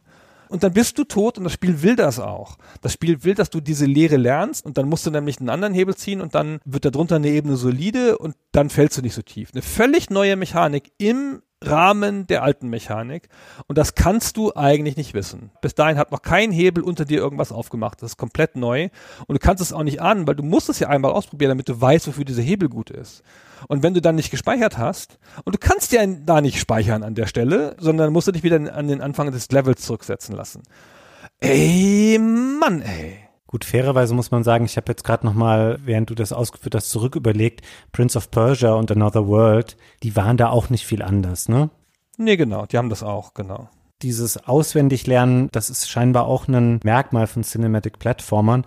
Und es stört mich aber auch da komischerweise nicht so überbordend. Ich glaube, ich würde das anderen Spielen sehr viel mehr übel nehmen, wenn sie so angelegt wären. Aber hier macht es auch Spaß. Also es hält einen hier auf jeden Fall auch die Geschichte dran. Und dass man wissen möchte, wie geht's da mit Abe weiter? Wird er es wohl schaffen, da zu entkommen? Was passiert da als nächstes? Das ist alles sehr schön zusammengehalten. Dadurch, wie die Welt aufgebaut ist, wie die Charaktere sind, wie die Geschichte ist. Es hat für mich eine Relevanz zu erfahren, wie es weitergeht. Und wenn es nur einfach eine Abfrage von Geschicklichkeit wäre und zwischendurch muss ich halt irgendeine Stelle 37 mal machen, würde sich das für mich sehr, sehr viel schneller abnutzen. Und so hat es für mich funktioniert. Finde es auch gut, dass du nochmal exemplarisch dieses Element der Röhren eben angesprochen hast, weil manchmal gibt es auch solche Röhren, die einen in die Hintergrundebene quasi versetzen. Und das ist nochmal was, wo das Spiel später auch nochmal mitarbeitet, dass es zwar auch auf dieser 2D-Ebene nur stattfindet, aber es gibt den Vordergrund und es gibt den Hintergrund. Und du kannst das manchmal nutzen, um Gegner zu umgehen oder um im Hintergrund irgendwas zu machen, was den Vordergrund beeinflusst und umgekehrt. Ich kenne das aus neueren Plattformspielen, die auch mit sowas arbeiten. Aber damals war das auch eine ziemlich coole Idee, so einen Mechanismus dann noch zu haben, weil es der Welt sowohl optisch, aber auch spielerisch nochmal eine andere Tiefe verleiht. Ja, finde ich auch. Sie haben aus dem 2D-Ding alles rausgeholt, was man aus dem 2D-Spiel rausholen kann, finde ich. Das muss man echt sagen. Aber ey, diese hintere Ebene auch noch mal ganz kurz. Wir haben ganz früh die Slicks kennengelernt. Das sind die Gegner mit den Maschinengewehren. Und die schießen nicht wie so in ganz alten Plattformen mit so einer Kugel, der dann vielleicht sogar Mario-artig drüber springen kannst, wie ein Bullet Boy oder so, oder ausweichen kannst, sondern die schießen, dann bist du tot. Das schlägt einfach bei dir ein. Du siehst auch keine Projektile. Die schießen und bist tot. Wie in so einem Ego-Shooter mit einer Schrotflinte. Zack, peng. Und du lernst, wenn du auf deren Ebene stehst, in diesem 2D-Spiel, also auf der Höhenebene, dann lernst du, du bist du tot. Kannst du nicht ausweichen. Wenn du auf der höheren Ebene stehst, dann hast du eine Chance, irgendwas zu tun oder so. Und wenn du in den Hintergrund gehst, klar, dann können sie dir nichts tun, die normalen. Es gibt aber auch welche, die sind im Hintergrund und die treffen dich dann plötzlich aus dem Hintergrund schießend auf jeder Höhenebene. Auch wieder völlig neues Gegnerverhalten. Plötzlich hast du da einen Gegnertypus, der im Hintergrund sitzt und der nicht nur von links nach rechts patrouilliert, wie die das immer machen. Nein, plötzlich hast du eine Sorte Slick, die sich auch nicht unterscheidet, die einfach an einer anderen Art von Stelle steht, die plötzlich auf dich schießen kann. Ja, stimme ich dir zu, aber da führen sie natürlich auch noch mal was anderes ein. In diesen Stellen gibt es häufig Möglichkeiten, im Vordergrund was zur Deckung zu nutzen. Ja, genau. Da stehen dann so Kisten rum oder so und du musst eben in den Momenten, wo sie dir im Hintergrund den Rücken zuwenden und in die andere Richtung gehen, dann versuchen, dich zur nächsten Deckung zu bewegen. Und auch das eigentlich ziemlich cool. Also es hat mir Spaß gemacht. Das kommt, glaube ich, auch in diesen Passagen zum Einsatz, wo man eher so draußen unterwegs ist und dann auch Elum trifft und sowas. Und da werden diese Abschnitte häufiger mal genutzt. Das ist auch echt cool. Ich finde das auch eine coole Variante des Spielprinzips, das sie schon haben. Sie haben auch wirklich viel variiert. Du machst immer wieder was Neues im Rahmen dessen, was du schon gemacht hast.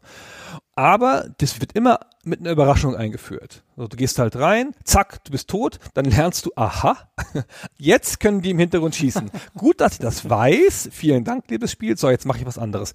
Und ich klinge jetzt ein bisschen echauffiert. Das ist natürlich nicht schlimm. So weit setzt es dich normalerweise nicht zurück.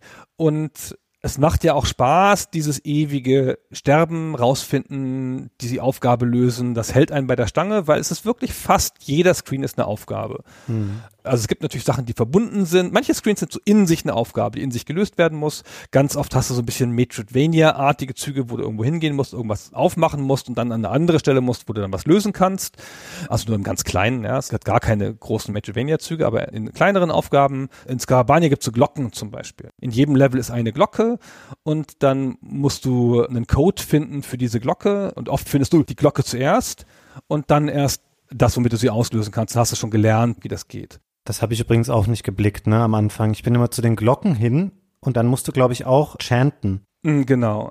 Und dann macht Ape das auch, aber diese Glocken, die da hängen, die werden dann in der falschen Reihenfolge und Melodie gespielt. Und ich habe länger gedacht, ich könnte das irgendwie beeinflussen, mhm. dass ich sage, ich möchte, dass das jetzt in folgender Melodie erklingt, bis ich geblickt habe, dass du in einer anderen Stelle in diesem Raum quasi die Melodie dafür bekommst und die nachschlagen kannst und dann diese Glocken aktivieren kannst. Klar, das musst du auch nur einmal rausfinden aber hab's nicht sofort geschnallt und das ist ganz schön, dass sie die Rätsel dann auch so ein bisschen mehrstufiger da aufbauen und ja, wie du schon sagtest, die machen das ganz smart eigentlich oder auch noch eine ähnliche Situation für dieses, man muss was lernen und das passiert meistens durch Tod. Es gibt ja auch viele solche Bodenminen, die dann immer so rot-grün blinken, aber nicht gleichmäßig, sondern schön in einem variierenden Rhythmus damit man erst dreimal stirbt, bis man rafft, wann genau jetzt dieses Ding grün leuchten wird, damit ich draufdrücken kann und dann ist das deaktiviert. Oder ich aktiviere es halt, damit ein Gegner dann draufläuft. Und was mir gerade noch einfällt, nur der Vollständigkeit halber, wir haben, oder ich glaube ich vor allem sehr viel auch betont, dass man eigentlich keine Waffen hat. So ganz stimmt es nicht, weil es gibt auch Bomben im Spiel, die manchmal irgendwo rausfallen aus so einem Automaten oder so und dann kann man davon ein paar einsammeln und kann die werfen. Man kann, glaube ich, immer so Steinchen werfen, die so typische Aufmerksamkeitslenker für die Gegner sind. Und manchmal hat man eben auch Bomben, die man dann werfen kann und die dann nach ein paar Sekunden explodieren. Also das ist die eine Waffe, die Ape tatsächlich auch selber in der Verwendung zugestanden wird. Das ganz hübsche Spiel führt auf diese Sachen ganz gut hin. Du kriegst nach so 30 Prozent des Spiels, glaube ich, kriegst du ungefähr das erste Mal so einen Stein. Die liegen in so Steinsäcken und dann kannst du dagegen springen und dann kriegst du welche. Und dann kannst du mit denen lauter verschiedene Sachen machen. Also kannst Gegner anlocken, kannst die auf Bomben werfen und damit Bomben auslösen. Es gibt an mehreren Stellen im Spiel gibt es Bienen, lustigerweise noch eine ganz andere Mechanik. Und wenn du unter denen langläufst, dann stürzen die sich auf dich und piesacken dich. Und dann musst du ganz schnell an einem Gegner oder an einem anderen Mudokon vorbeilaufen, damit die von dir ablassen und dann den piesacken. Auch eine völlig neue Mechanik, auch eine, die du lernst durch Tod, gehst halt hin, oh Bienen, oh ich bin tot, oh aha, jetzt muss ich irgendwas machen. Aber auch wieder ne, eine sehr coole Variante, mit der Welt was zu machen und eine neue Interaktionssache und die kann man auch mit einem Stein zum Beispiel auslösen. Dann kommen die da raus. Wie schön, dass du nochmal die Bienen ansprichst, weil da gibt's auch noch was ganz Hübsches rund um das Reittier zu erzählen. Nämlich immer, wenn Ilum irgendwo vorbeikommt, wo es Honig gibt, dann bleibt er einfach da stehen und fängt an, diesen Honig aufzufressen und du kannst ihn nicht mehr dazu bewegen, dass er mitkommt und dein Reittier ist, sondern er bleibt einfach da stehen und dann musst du es, das kommt nur super selten vor, dann musst du es halt schaffen, dass da irgendwie an diese Stelle Bienen kommen und die vertreiben ihn dann von dem Honig und dann geht er so mehr oder weniger freiwillig wieder mit dir mit.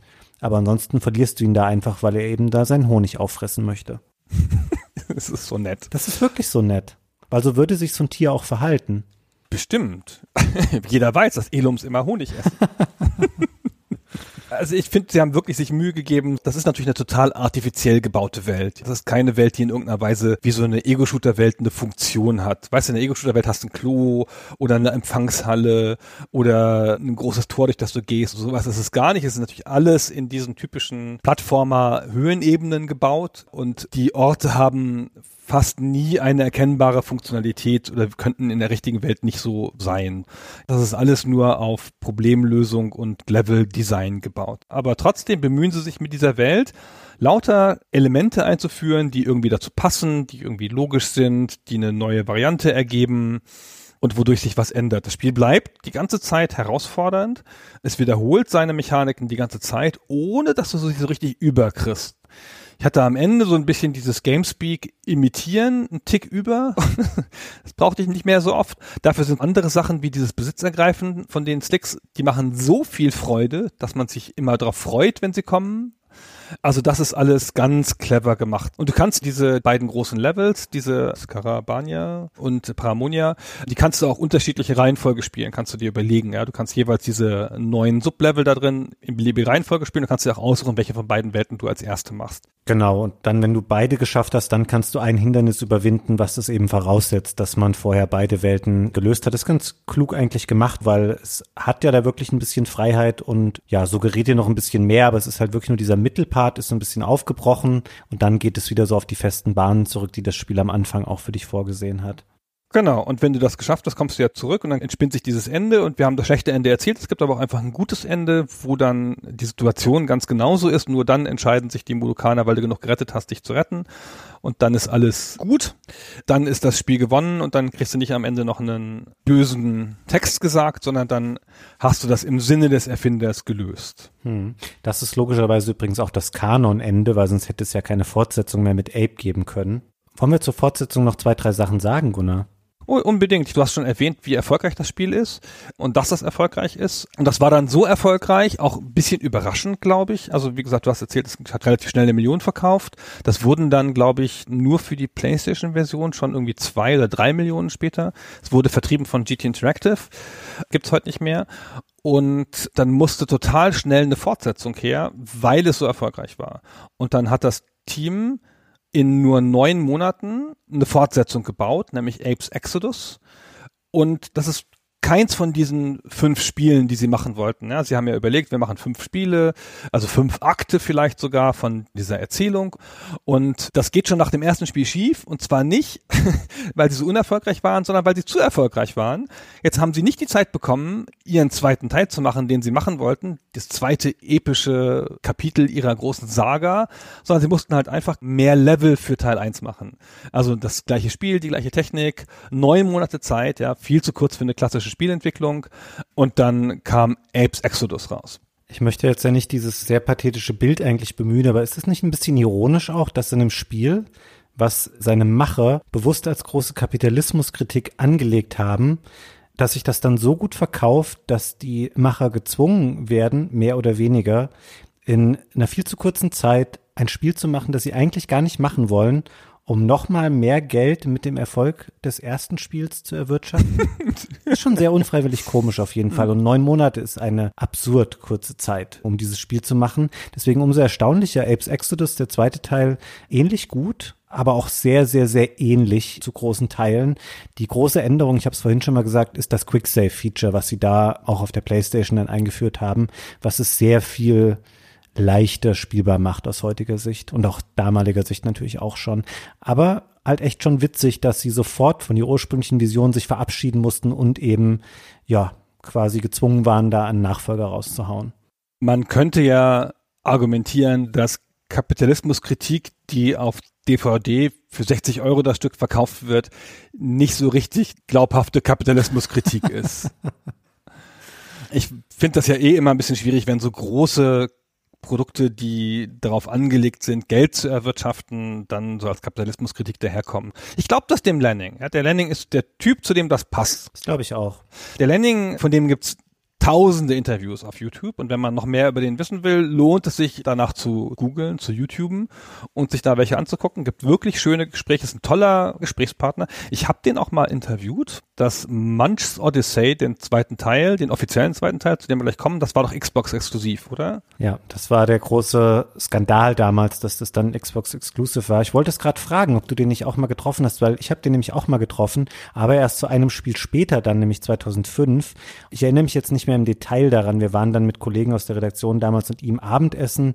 Aber ich erinnere mich daran, dass es ein wahnsinnig eloquenter und intelligenter und interessanter Gesprächspartner und der glaubt an die Spiele, die er gemacht hat und ist davon felsenfest überzeugt von deren Aussage und das nicht auf eine unangenehme Art. Also er hat ja auch abgeliefert, das sind ja auch zum Großteil gute Spiele gewesen und ist ein sehr interessanter Mensch innerhalb der Spielebranche auf jeden Fall. Also ein ganz großer Erzähler, wie ich finde. Ein schöner Mann auch übrigens. Ist ja nichts, was man so typischerweise sagt über so Leute, aber also wirklich jemand, den man gerne anschaut, der eine schöne Mimik hat, der interessant erzählt und anekdotenreich auch erzählt. Also wirklich sehr überzeugt davon wirkt, von den Sachen, die ihn umtreiben. Seine künstlerische Vision, würde ich fast sagen, dass er die sehr deutlich zeigt. Hat mich sehr beeindruckt damals, ohne dass ich jetzt noch ganz genau wüsste, worüber wir da geredet haben. Ich habe relativ viel Xbox-Zeug gemacht immer. Die GamePro war ja, also meine Zeitschrift damals war ja relativ Xbox-lastig, weil es so ein bisschen unsere Nische war, fanden wir, wo wir uns abgrenzen konnten gegen die anderen. Und wir hatten bei den Xbox-Sachen, weil die ja von Microsoft kamen, bessere Connections als die anderen Konsolenhefte, die halt immer ganz dick bei Sony auf dem Schoß saßen. Und Sony hat uns mit dem Arsch nicht angeguckt. dann haben wir halt viel mit Microsoft gemacht, die wir halt aus der PC-Welt noch kannten. Ah, okay, so war das. so war das nämlich damals. Ne? Wir haben auch ganz früh exklusive Deals gemacht und den Master Chief auf dem Cover gehabt und solche Sachen. Aber leider muss man sagen, jetzt rückblickend, so richtig geil war manches Odyssey dann aber nicht. Nee, ich würde gerne noch eine Sache vorher sagen, ganz kurz. Also dann haben sie halt Apes Exodus gemacht, das halt ein sehr kompetentes Spiel war. Haben noch ein bisschen mit diesem Gamespeak-System rumgespielt, weil die anderen Modocons jetzt Gefühlszustände haben können, können es depressiv sein oder krank und so, aber ehrlich, das hat das Spiel nicht viel besser gemacht, finde ich. Also du musst da kurz erkennen, was sie jetzt für einen Status haben, für einen Gefühlsstatus und dann musst du darauf mit einem anderen Kommando reagieren. Aber es ist ein kompetentes Spiel mit der gleichen Technologie, sehr gut gemacht, kann man auch wie das erste Spiel auch heute noch spielen. Und dann kam ihr großer Wurf, nämlich der Move in 3D mit Munch's Odyssey, gleiche Welt, Fortsetzung quasi, neuer Held. Und wie du es jetzt eben schon andeutest, deutlich schlechter, wie ich finde. Gar nicht profitiert von 3D. Klingt ein bisschen unfair, aber wirkt ein bisschen so, als hätten sie nicht ganz genau verstanden, was sie mit 3D sollen. Mhm. Ich finde, es ist so eine Eigenart der Cinematic Plattformer, dass der Spaß aus dem Problemlösen kommt. Und dass der Spaß daraus kommt, dass du es geschafft hast. Ja, es ist ja bei ganz vielen Sachen so in der Welt. Beim Artikelschreiben. Artikelschreiben ist ja nicht schön. Schön ist es, einen Artikel geschrieben zu haben. Ach, ich bin der Typ, der den Artikel geschrieben hat. Das ist toll. Wenn du der bist, ja, ich bin der Typ, der das gemacht hat, so. Aber wenn du gerade in dieser Sekunde der Typ bist, der den Artikel schreibt, das macht keinen Spaß. Und so ist es, finde ich, bei den Cinematic-Plattformern auch oft.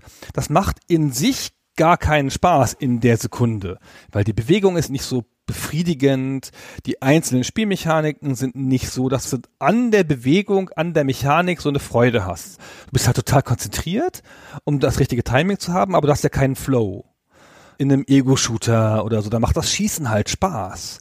Oder bei Super Mario Brothers, ja, da macht das Springen Spaß. Das macht in sich Spaß. Das Timing dieser Bewegung, wenn du nichts tust, als sich nur über den Skin nach rechts bewegen und dabei springen, das macht schon Spaß.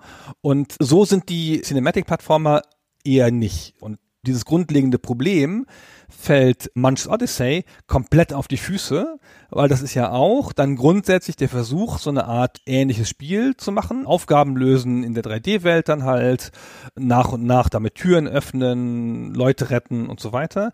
Und auch da macht ehrlicherweise gar keine von den Mechaniken Spaß. und da fällt es viel mehr auf bei Apes Odyssey ist das wurscht, dass die einzelnen Mechaniken keinen Spaß machen. Der Screen ist in zwei Minuten vorbei oder in 30 Sekunden und dann hast du wieder was gelöst, dann gehst du weiter oder dann machst du es halt mehrmals. Aber da fällt es richtig auf. Also ey, so eine, wer sich das ausgedacht hat. Da gibt es so eine Mechanik, da liegen so Globs auf dem Boden. Ich habe vergessen, wie die heißen, so grüne Sachen, die du halt einsammeln musst mhm. und kommst dann manchmal an Stellen, wo du dann von denen 50 eingesammelt haben musst und dann musst du die an so einer Maschine abgeben und dann macht's eine Tür auf. Und diese Dinger liegen halt einfach auf dem Boden rum und zwar in so Spuren. Und relativ exakt musst du dann diese Spuren ablaufen in der 3D-Welt. Einfach so. Ich laufe da immer daneben, ehrlich gesagt, weil die 3D-Steuerung ist ja immer so ein bisschen unpräzise in der Perspektive, ja, dass du auch gerne mal daneben läufst. Hm. Und wer hat sich denn das ausgedacht? Minuten meines Lebens laufe ich dann diese Sachen nach und das macht ja keine Freude. Das ist nicht herausfordernd, das ist nicht interessant.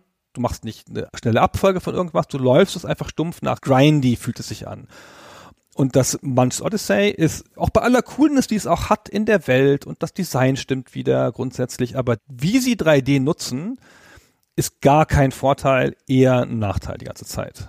Ja, es bietet sich für diese Art von Spiel gar nicht an, was du eben schon beschreibst, dieser Wechsel in eine 3D-Welt. Du hast natürlich auch auf einmal eine viel größere Möglichkeit darin, noch Fehler zu machen. Das ist ja ein Spiel, was jeden Fehler an sich bestraft und wo du vorher weißt, okay, wenn ich nach rechts drücke, dann laufe ich nach rechts und da ist keine größere Variationsmöglichkeit mehr drin. Aber so in 3D-Welten dann solche Sachen machen zu müssen, Darin liegt eine viel, viel größere Möglichkeit, Sachen falsch zu machen oder sie nicht exakt so zu machen, wie sie vorgegeben sind. Und deswegen finde ich dieses ganze Konzept von Cinematic Platformer, das ist einfach nicht dafür gut geeignet, um es in 3D-Welten zu übertragen. Und das hatte schon seinen Grund, dass sie das in 2D gemacht haben, weil sich das eben viel mehr anbietet für diese Art von Spielen. Und bei dem Munch's Odyssey, das ist jetzt vor kurzem gerade erst für die Switch erschienen, deswegen habe ich das relativ präsent. Das ist schön, dass es das jetzt da jetzt gibt, aber es hätte mir noch besser gefallen, wenn ich es nicht nochmal. Also wenn es einfach nur in meiner Erinnerung geblieben wäre, es ist einfach ganz furchtbar auch gealtert, ist eigentlich heutzutage kaum noch spielbar. Ja, die 3D-Engine sieht auch nicht mehr so gut aus. Mir hat's trotzdem noch Spaß gemacht. Also lange nicht so wie die beiden alten Teile, aber ich finde, man kann es schon noch spielen. Das ist nicht, dass es ganz schlimm ist, aber es macht krass viel weniger Spaß als die beiden anderen. Und man sieht ja, moderne Cinematic-Plattformer gehen dann eher wieder zu 2D zurück. Little Nightmares und sowas. Stimmt, oder Inside. Oder Inside von 2017 und 2016, die beiden Spiele, die haben ja auch dann natürlich logischerweise eine 3D-Engine und machen total viel in 2D um dich nicht zu überfordern. Ey, das hat diese Szenen, wo du so einen Berg hast und dann führt eine Straße um den Berg herum bis nach oben. Und das habe ich schon bei Mario gehasst. Ich fall da immer runter. Das liegt irgendwie an mir. Ich glaube, andere Leute können ganz normal so einen Weg hochgehen. Ich falle bei sowas jedes Mal runter irgendwie. Naja, ist mir da auch passiert. Was ich aber eigentlich noch sagen wollte dazu ist, wir haben erzählt, dass das Spiel schon dann halt zum Release dann erfolgreich war und es dann halt diese Fortsetzung gab, das Bonusspiel Apes Exodus und dann die richtige Fortsetzung. Aber also diese ganze Setting und bestimmt auch wegen der charismatischen Figur von Lorne Lanning und so wird ja so geliebt, dass dann auch die Re-Releases nochmal total erfolgreich waren. Sie haben dann 2009 nochmal Re-Releases gemacht als Classic-Version, dann kam es nochmal auf die PSP, nochmal auf den PC, ich weiß gar nicht, ob das schon Steam war, PS3 und Vita und alleine von denen haben sie auch nochmal zusammen 750.000 Stück verkauft, ja, was manche Spiele ihr Lebtag nicht verkaufen nur von Odyssey und Exodus, ja, noch nicht mal von Munch und so. Das war gerade als Munch rauskam zu der Zeit. Munch kam 2001. Oder nee, Munch kam früher raus, Quatsch. Dazwischen kam ja noch ein Spiel. Genau, dazwischen kam noch ein Spiel. Also, weißt du, die sagen halt an, pass mal auf, hey, wir haben diese große Vision, wir machen fünf Spiele. So, dann machen sie eins, dann machen sie schon mal ein anderes, dann kommt Munch, was glaube ich Teil dieser großen Vision war, und dann kommt Strangers Wrath. Wieder ein Spiel komplett außerhalb, ohne Ape, spielt auch in der gleichen Welt auf der Oddworld, hat auch einen ähnlich freakischen Charme, aber nix mit den bisherigen Gegnern, ganz andere Leute, ganz andere Art von Spiel. Komplett out of Canon kommt da plötzlich ein ganz anderes Spiel. Was machen die denn da? Ja, es wirkt so ein bisschen wie der Mandalorian von Oddworld. Es ist schon ein Star Wars beziehungsweise ein Oddworld-Ding, aber es hat eigentlich auch echt nichts mit den alten Sachen zu tun. Wie du schon sagtest, auch wieder freakige Charaktere. Also im Zentrum steht jetzt hier eben der Stranger, ist der Hauptcharakter. Aber es ist so eine Mischung aus einem Ego-Shooter und einem Third-Person-Action-Spiel. Spielt auf der Oddworld, aber eher in so einer Wildwest-Region. Davon würde ich jetzt mal sagen, es wirkt alles sehr so Ende 19. Jahrhundert mäßig. Und er ist halt als Kopfgeldjäger da unterwegs. Ist ein cooles Spiel aber schon echt strange, dass sie da wieder dann vier Jahre später einen Ableger machen. Und leider hat das Spiel ja auch eher so ein trauriges Schicksal gehabt, weil es sich sehr, sehr schlecht verkauft hat oder deutlich unter den Erwartungen. Es war von EA dann mittlerweile gepublished. Und ja, das hat leider nicht so gut funktioniert. Und dann war für die Oddworld Inhabitants und für Lon Lanning das Thema Spiele dann auch leider erstmal durch. Da hatten sie dann keinen Bock mehr drauf. Ja, genau. Also ich fand auch das Stranger-Spiel ganz gut hatte da viel Freude mit, hat ein paar schöne Ideen. Also es ist halt vom Design her sehr schön und ist auch ein richtiges 3D-Spiel jetzt, anders als Munch. Also eins, das mit der 3D-Perspektive auch was anfangen kann. Und hat eine echt ganz coole Mechanik, die man zumindest mal kurz erwähnen muss. Der Stranger, der Bounty Hunter, hat kein Gewehr in seiner Wildwestwelt, sondern eine, ich will nicht sagen eine Armbrust, aber so eine Apparatur, mit der er Kreaturen verschießt. Oh ja. Und der fängt dann lustige kleine Kreaturen in der Welt die er dann zu ganz verschiedenen Zwecken in die Waffe laden kann. Man kann immer zwei davon in die Waffe laden. Und die sitzen dann da auf der Waffe. Die Waffe hältst du so wie bei Doom oder solchen typischen Ego-Shootern so in das Bild, wenn du es in der Ego-Perspektive spielst. Kannst auch aus der Verfolgerperspektive spielen. Und dann sitzen die da auf deiner Waffe und gucken dich an und sagen auch Sachen zu dir und so manchmal. Das ist so süß. Und dann gibt es welche, die schießt du halt einfach in die Gegend und dann laufen sie auf die Gegner zu und beißen die. Dann gibt es so einen Käfer, der erzeugt dann so einen Blitz, weil er dann ein geladener Käfer ist.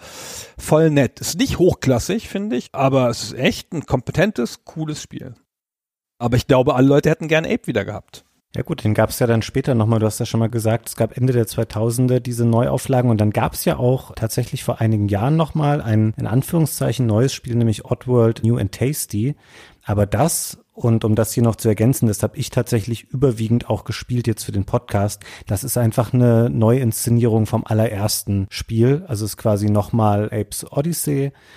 Und jetzt dieses Jahr, also in dem Jahr, wo wir den Podcast aufnehmen, das ist 2020, soll endlich dann auch Oddworld Soulstorm kommen. Aber auch hier, es wird nicht Teil 3 der Pentalogie, sondern Soulstorm wird ein Remake von Teil 2 von Apes Exodus. Ich glaube, den Plan mit den fünf Spielen verfolgen die nicht mehr. Die machen die Spiele auch nicht mehr selbst. ja, genau.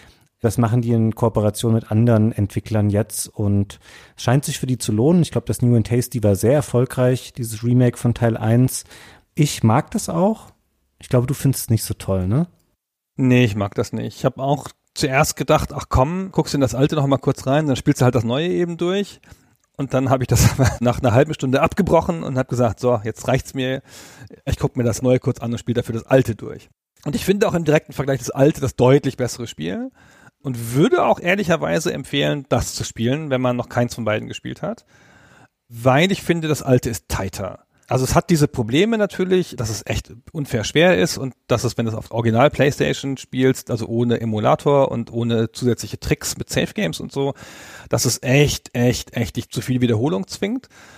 Aber ansonsten ist es viel tighter, finde ich, von der Art Direction her, von der Aufgabenlösung her. Und das neue Spiel macht im Wesentlichen zwei Sachen anders. Das nimmt nämlich eine 3D-Engine erstmal. Ist ein Unity-Spiel und es wirft den alten Flipscreen weg, also dieses, ich laufe an den Rand und dann schaltet der Bildschirm um. Es hat jetzt zusammenhängende Screens. Dann scrollt es einfach weiter, ja, du kannst nicht mehr aus dem Bildschirm rauslaufen. Was der Kohäsion und dem Gefühl der Spielwelt, finde ich, deutlich hilft eigentlich. Das macht es dann ein bisschen zusammenhängender. Dadurch wirkt die Welt aber auch ein bisschen gebauter und artifizieller.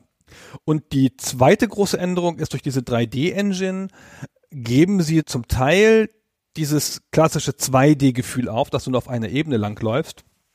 Und du hast ein bisschen Varianz.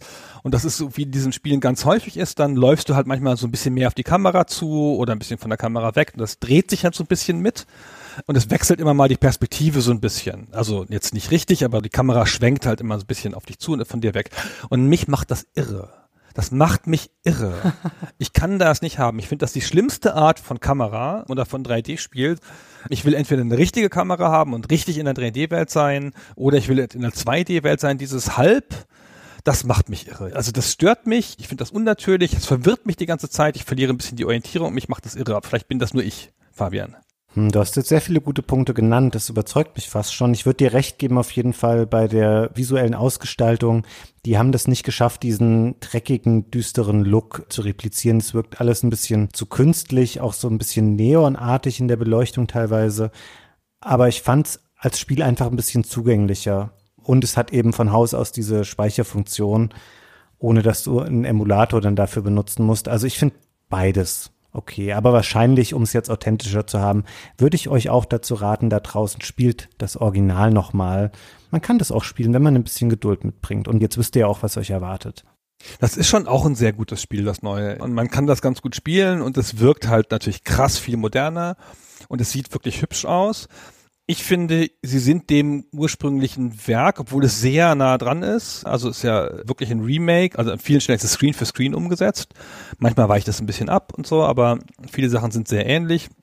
Also ich finde, der ganze Look gefällt mir nicht und zwar am Anfang. Später geht es, dann passt das schon so einigermaßen, aber am Anfang, das ist halt eine 3D-Engine und in Unity kannst du halt Lichteffekte machen aus der Hölle und das hat dann manchmal vier verschiedene Lichtfarben auf dem Bildschirm. In dieser Fabrik überall leuchtet es.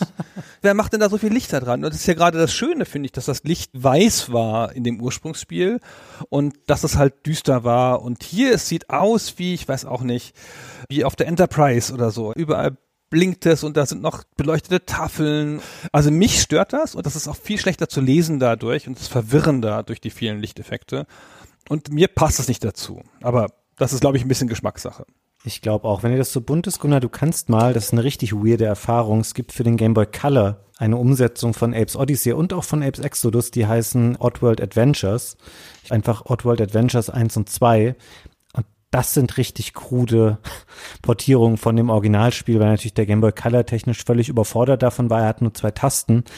Das ist wahrscheinlich die schlechteste Wahl, wenn ihr das Spiel nochmal nachholen wollt. Aber ich finde es auch immer aus historischer Sicht oder so aus Kuriositätssicht ganz interessant, wenn es Portierungen von solchen Spielen für Plattformen gibt, die dafür offenkundig gar nicht geeignet waren. Ich habe die gespielt damals, also eins von den beiden. Die sind schon richtig schlecht fand, die sahen gar nicht so uncool aus. Also ich finde, die Optik, damit konnte man schon arbeiten. Animationen waren ja auch ganz gut damals. Aber spielbar ist natürlich was anderes. ja, es gab ja von Munch auch noch eine Gameboy-Version für den Advanced dann hinterher. Oh, stimmt. Die war, glaube ich, gar nicht schlecht, aber die habe ich auch nicht gespielt. Die hat so ein typisches Gameboy-Rollenspielartiges 2,5D. Die sieht auch ganz nett aus. Hm. Und da hätte ich noch mal Lust drauf. Das könnt ihr noch mal spielen. Das besprechen wir in Folge 114. Kommt das dran? Die GBA-Version. Ja, okay, ah, dann spiele ich es vorher nicht. Na gut. Aber jedenfalls, also die Serie lebt auf eine Art. Zumindest ist damit noch deutlich Geld zu machen in irgendwelchen Konstellationen. Auch wenn die Oddworld Inhabitants da selber, ich weiß nicht, wie stark sie daran beteiligt sind jetzt noch. Ich finde, ein paar Sachen daran wirken so, als hätte da Lorne Lanning gar nicht mehr drauf geschaut, wenn man jetzt Lorne Lanning wirklich für diesen visionären Übervater seiner Serie hält, weil ein paar Sachen finde ich, die sind nicht so passend im New and Tasty. Mhm. Aber andererseits, Mai, vielleicht geht er mit der Zeit und das freut ihn auch, dass sein Spiel dann so aussieht, aber sie machen noch relativ viel Geld mit der alten Serie, ohne dass sie da richtig neue Spiele zu machen würden. Halt immer diese Remakes jetzt. Ich weiß nicht genau, was die Inhabitants jetzt machen. Sie haben ja, das hast du kurz vorher angedeutet, das Gaming im eigentlichen Sinne wieder verlassen und hatten dann ein gigantisches Multimedia-Projekt vor. Also ein Spiel und ein Film zusammen, eine übergreifende Welt, eine neue Welt. Citizen Siege sollte das heißen, das Werk. Lorne Lanning hat da oft von erzählt und große Visionen aufgemacht und gesagt, dass sie gerade in der Finanzierungsphase sind und sowas. Und das ist aber einfach nie zustande gekommen. Weder der Film noch das Spiel, diese ganze Franchise gibt es nicht. Ich habe auch nie so richtig was Definitives drüber gehört, also wie diese Welt aussehen würde oder so, oder was für einen Stil die haben würde. Ja, es stimmt, es gibt sehr wenig tatsächlich dazu zu sehen, aber ich meine, das hat ja jeder von diesen sehr ambitionierten, visionären Spielemachern irgendwann mal, dass er sich an so einem Projekt verhebt. Eigentlich wäre es ein typischer Kandidat dafür gewesen, dass es so 2014 auf Kickstarter landet. Aber ist es nicht. Nee, die konnten das so finanzieren. Also die machen ja auch sofort Geld mit jedem Remake. Das verkauft sich ja immer noch gut. Und wie gesagt, ich würde es ja auch empfehlen. Also sind immer noch gute Spiele. Ja, also ich bin auch auf das Soulstorm schon gespannt, weil das jetzt auch schon so super lange in der Mache ist und du findest wirklich auch schon Interviews mit Lorne Lanning, wo er 2017 sagt, oh, dieses Jahr müssen wir es unbedingt jetzt rausbringen, also weil wir arbeiten da schon echt lange dran und jetzt ist drei Jahre später, aber es gibt regelmäßig Updates dazu, also sie pflegen auch ihre Website ganz gut und es sieht alles hübsch aus, also es bleibt halt nur dieser Beigeschmack, dass es im Grunde dann halt auch wieder nur Apes Exodus in einer neuen Form sein wird, aber das muss ja nichts Schlechtes sein. Ich finde, es sieht vielversprechend aus. Ja, es wird dieses Jahr wahrscheinlich kommen. dieses Jahr bestimmt. Und dann schauen wir mal. Das machen wir. So, Fabian, hast du dem Thema noch was hinzuzufügen? Ich glaube nicht, Gunnar. Genau, das sagen wir immer und dann findet doch noch jemand irgendwas Wesentliches, was wir vergessen haben in den Kommentaren, wozu wir aber immer auch ausdrücklich auffordern wollen, wenn ihr da noch eine Meinung zu habt, vielleicht auch zum Vergleich zwischen New and Tasty und dem Originalteil oder eure Erfahrung, schreibt uns das gerne in den Kommentaren. Ansonsten vielen Dank fürs Zuhören, vielen Dank dir, Fabian. Ja, von mir auch vielen Dank an dich und an alle von euch da draußen fürs Zuhören. Und wir lassen jetzt das Wort mal, eine Premiere, ausnahmsweise meiner Tochter, die meine, unsere Spielerfahrung in einem Satz zusammenfasst. Nein! Ich hätte es fast geschafft. Ich hätte es fast geschafft.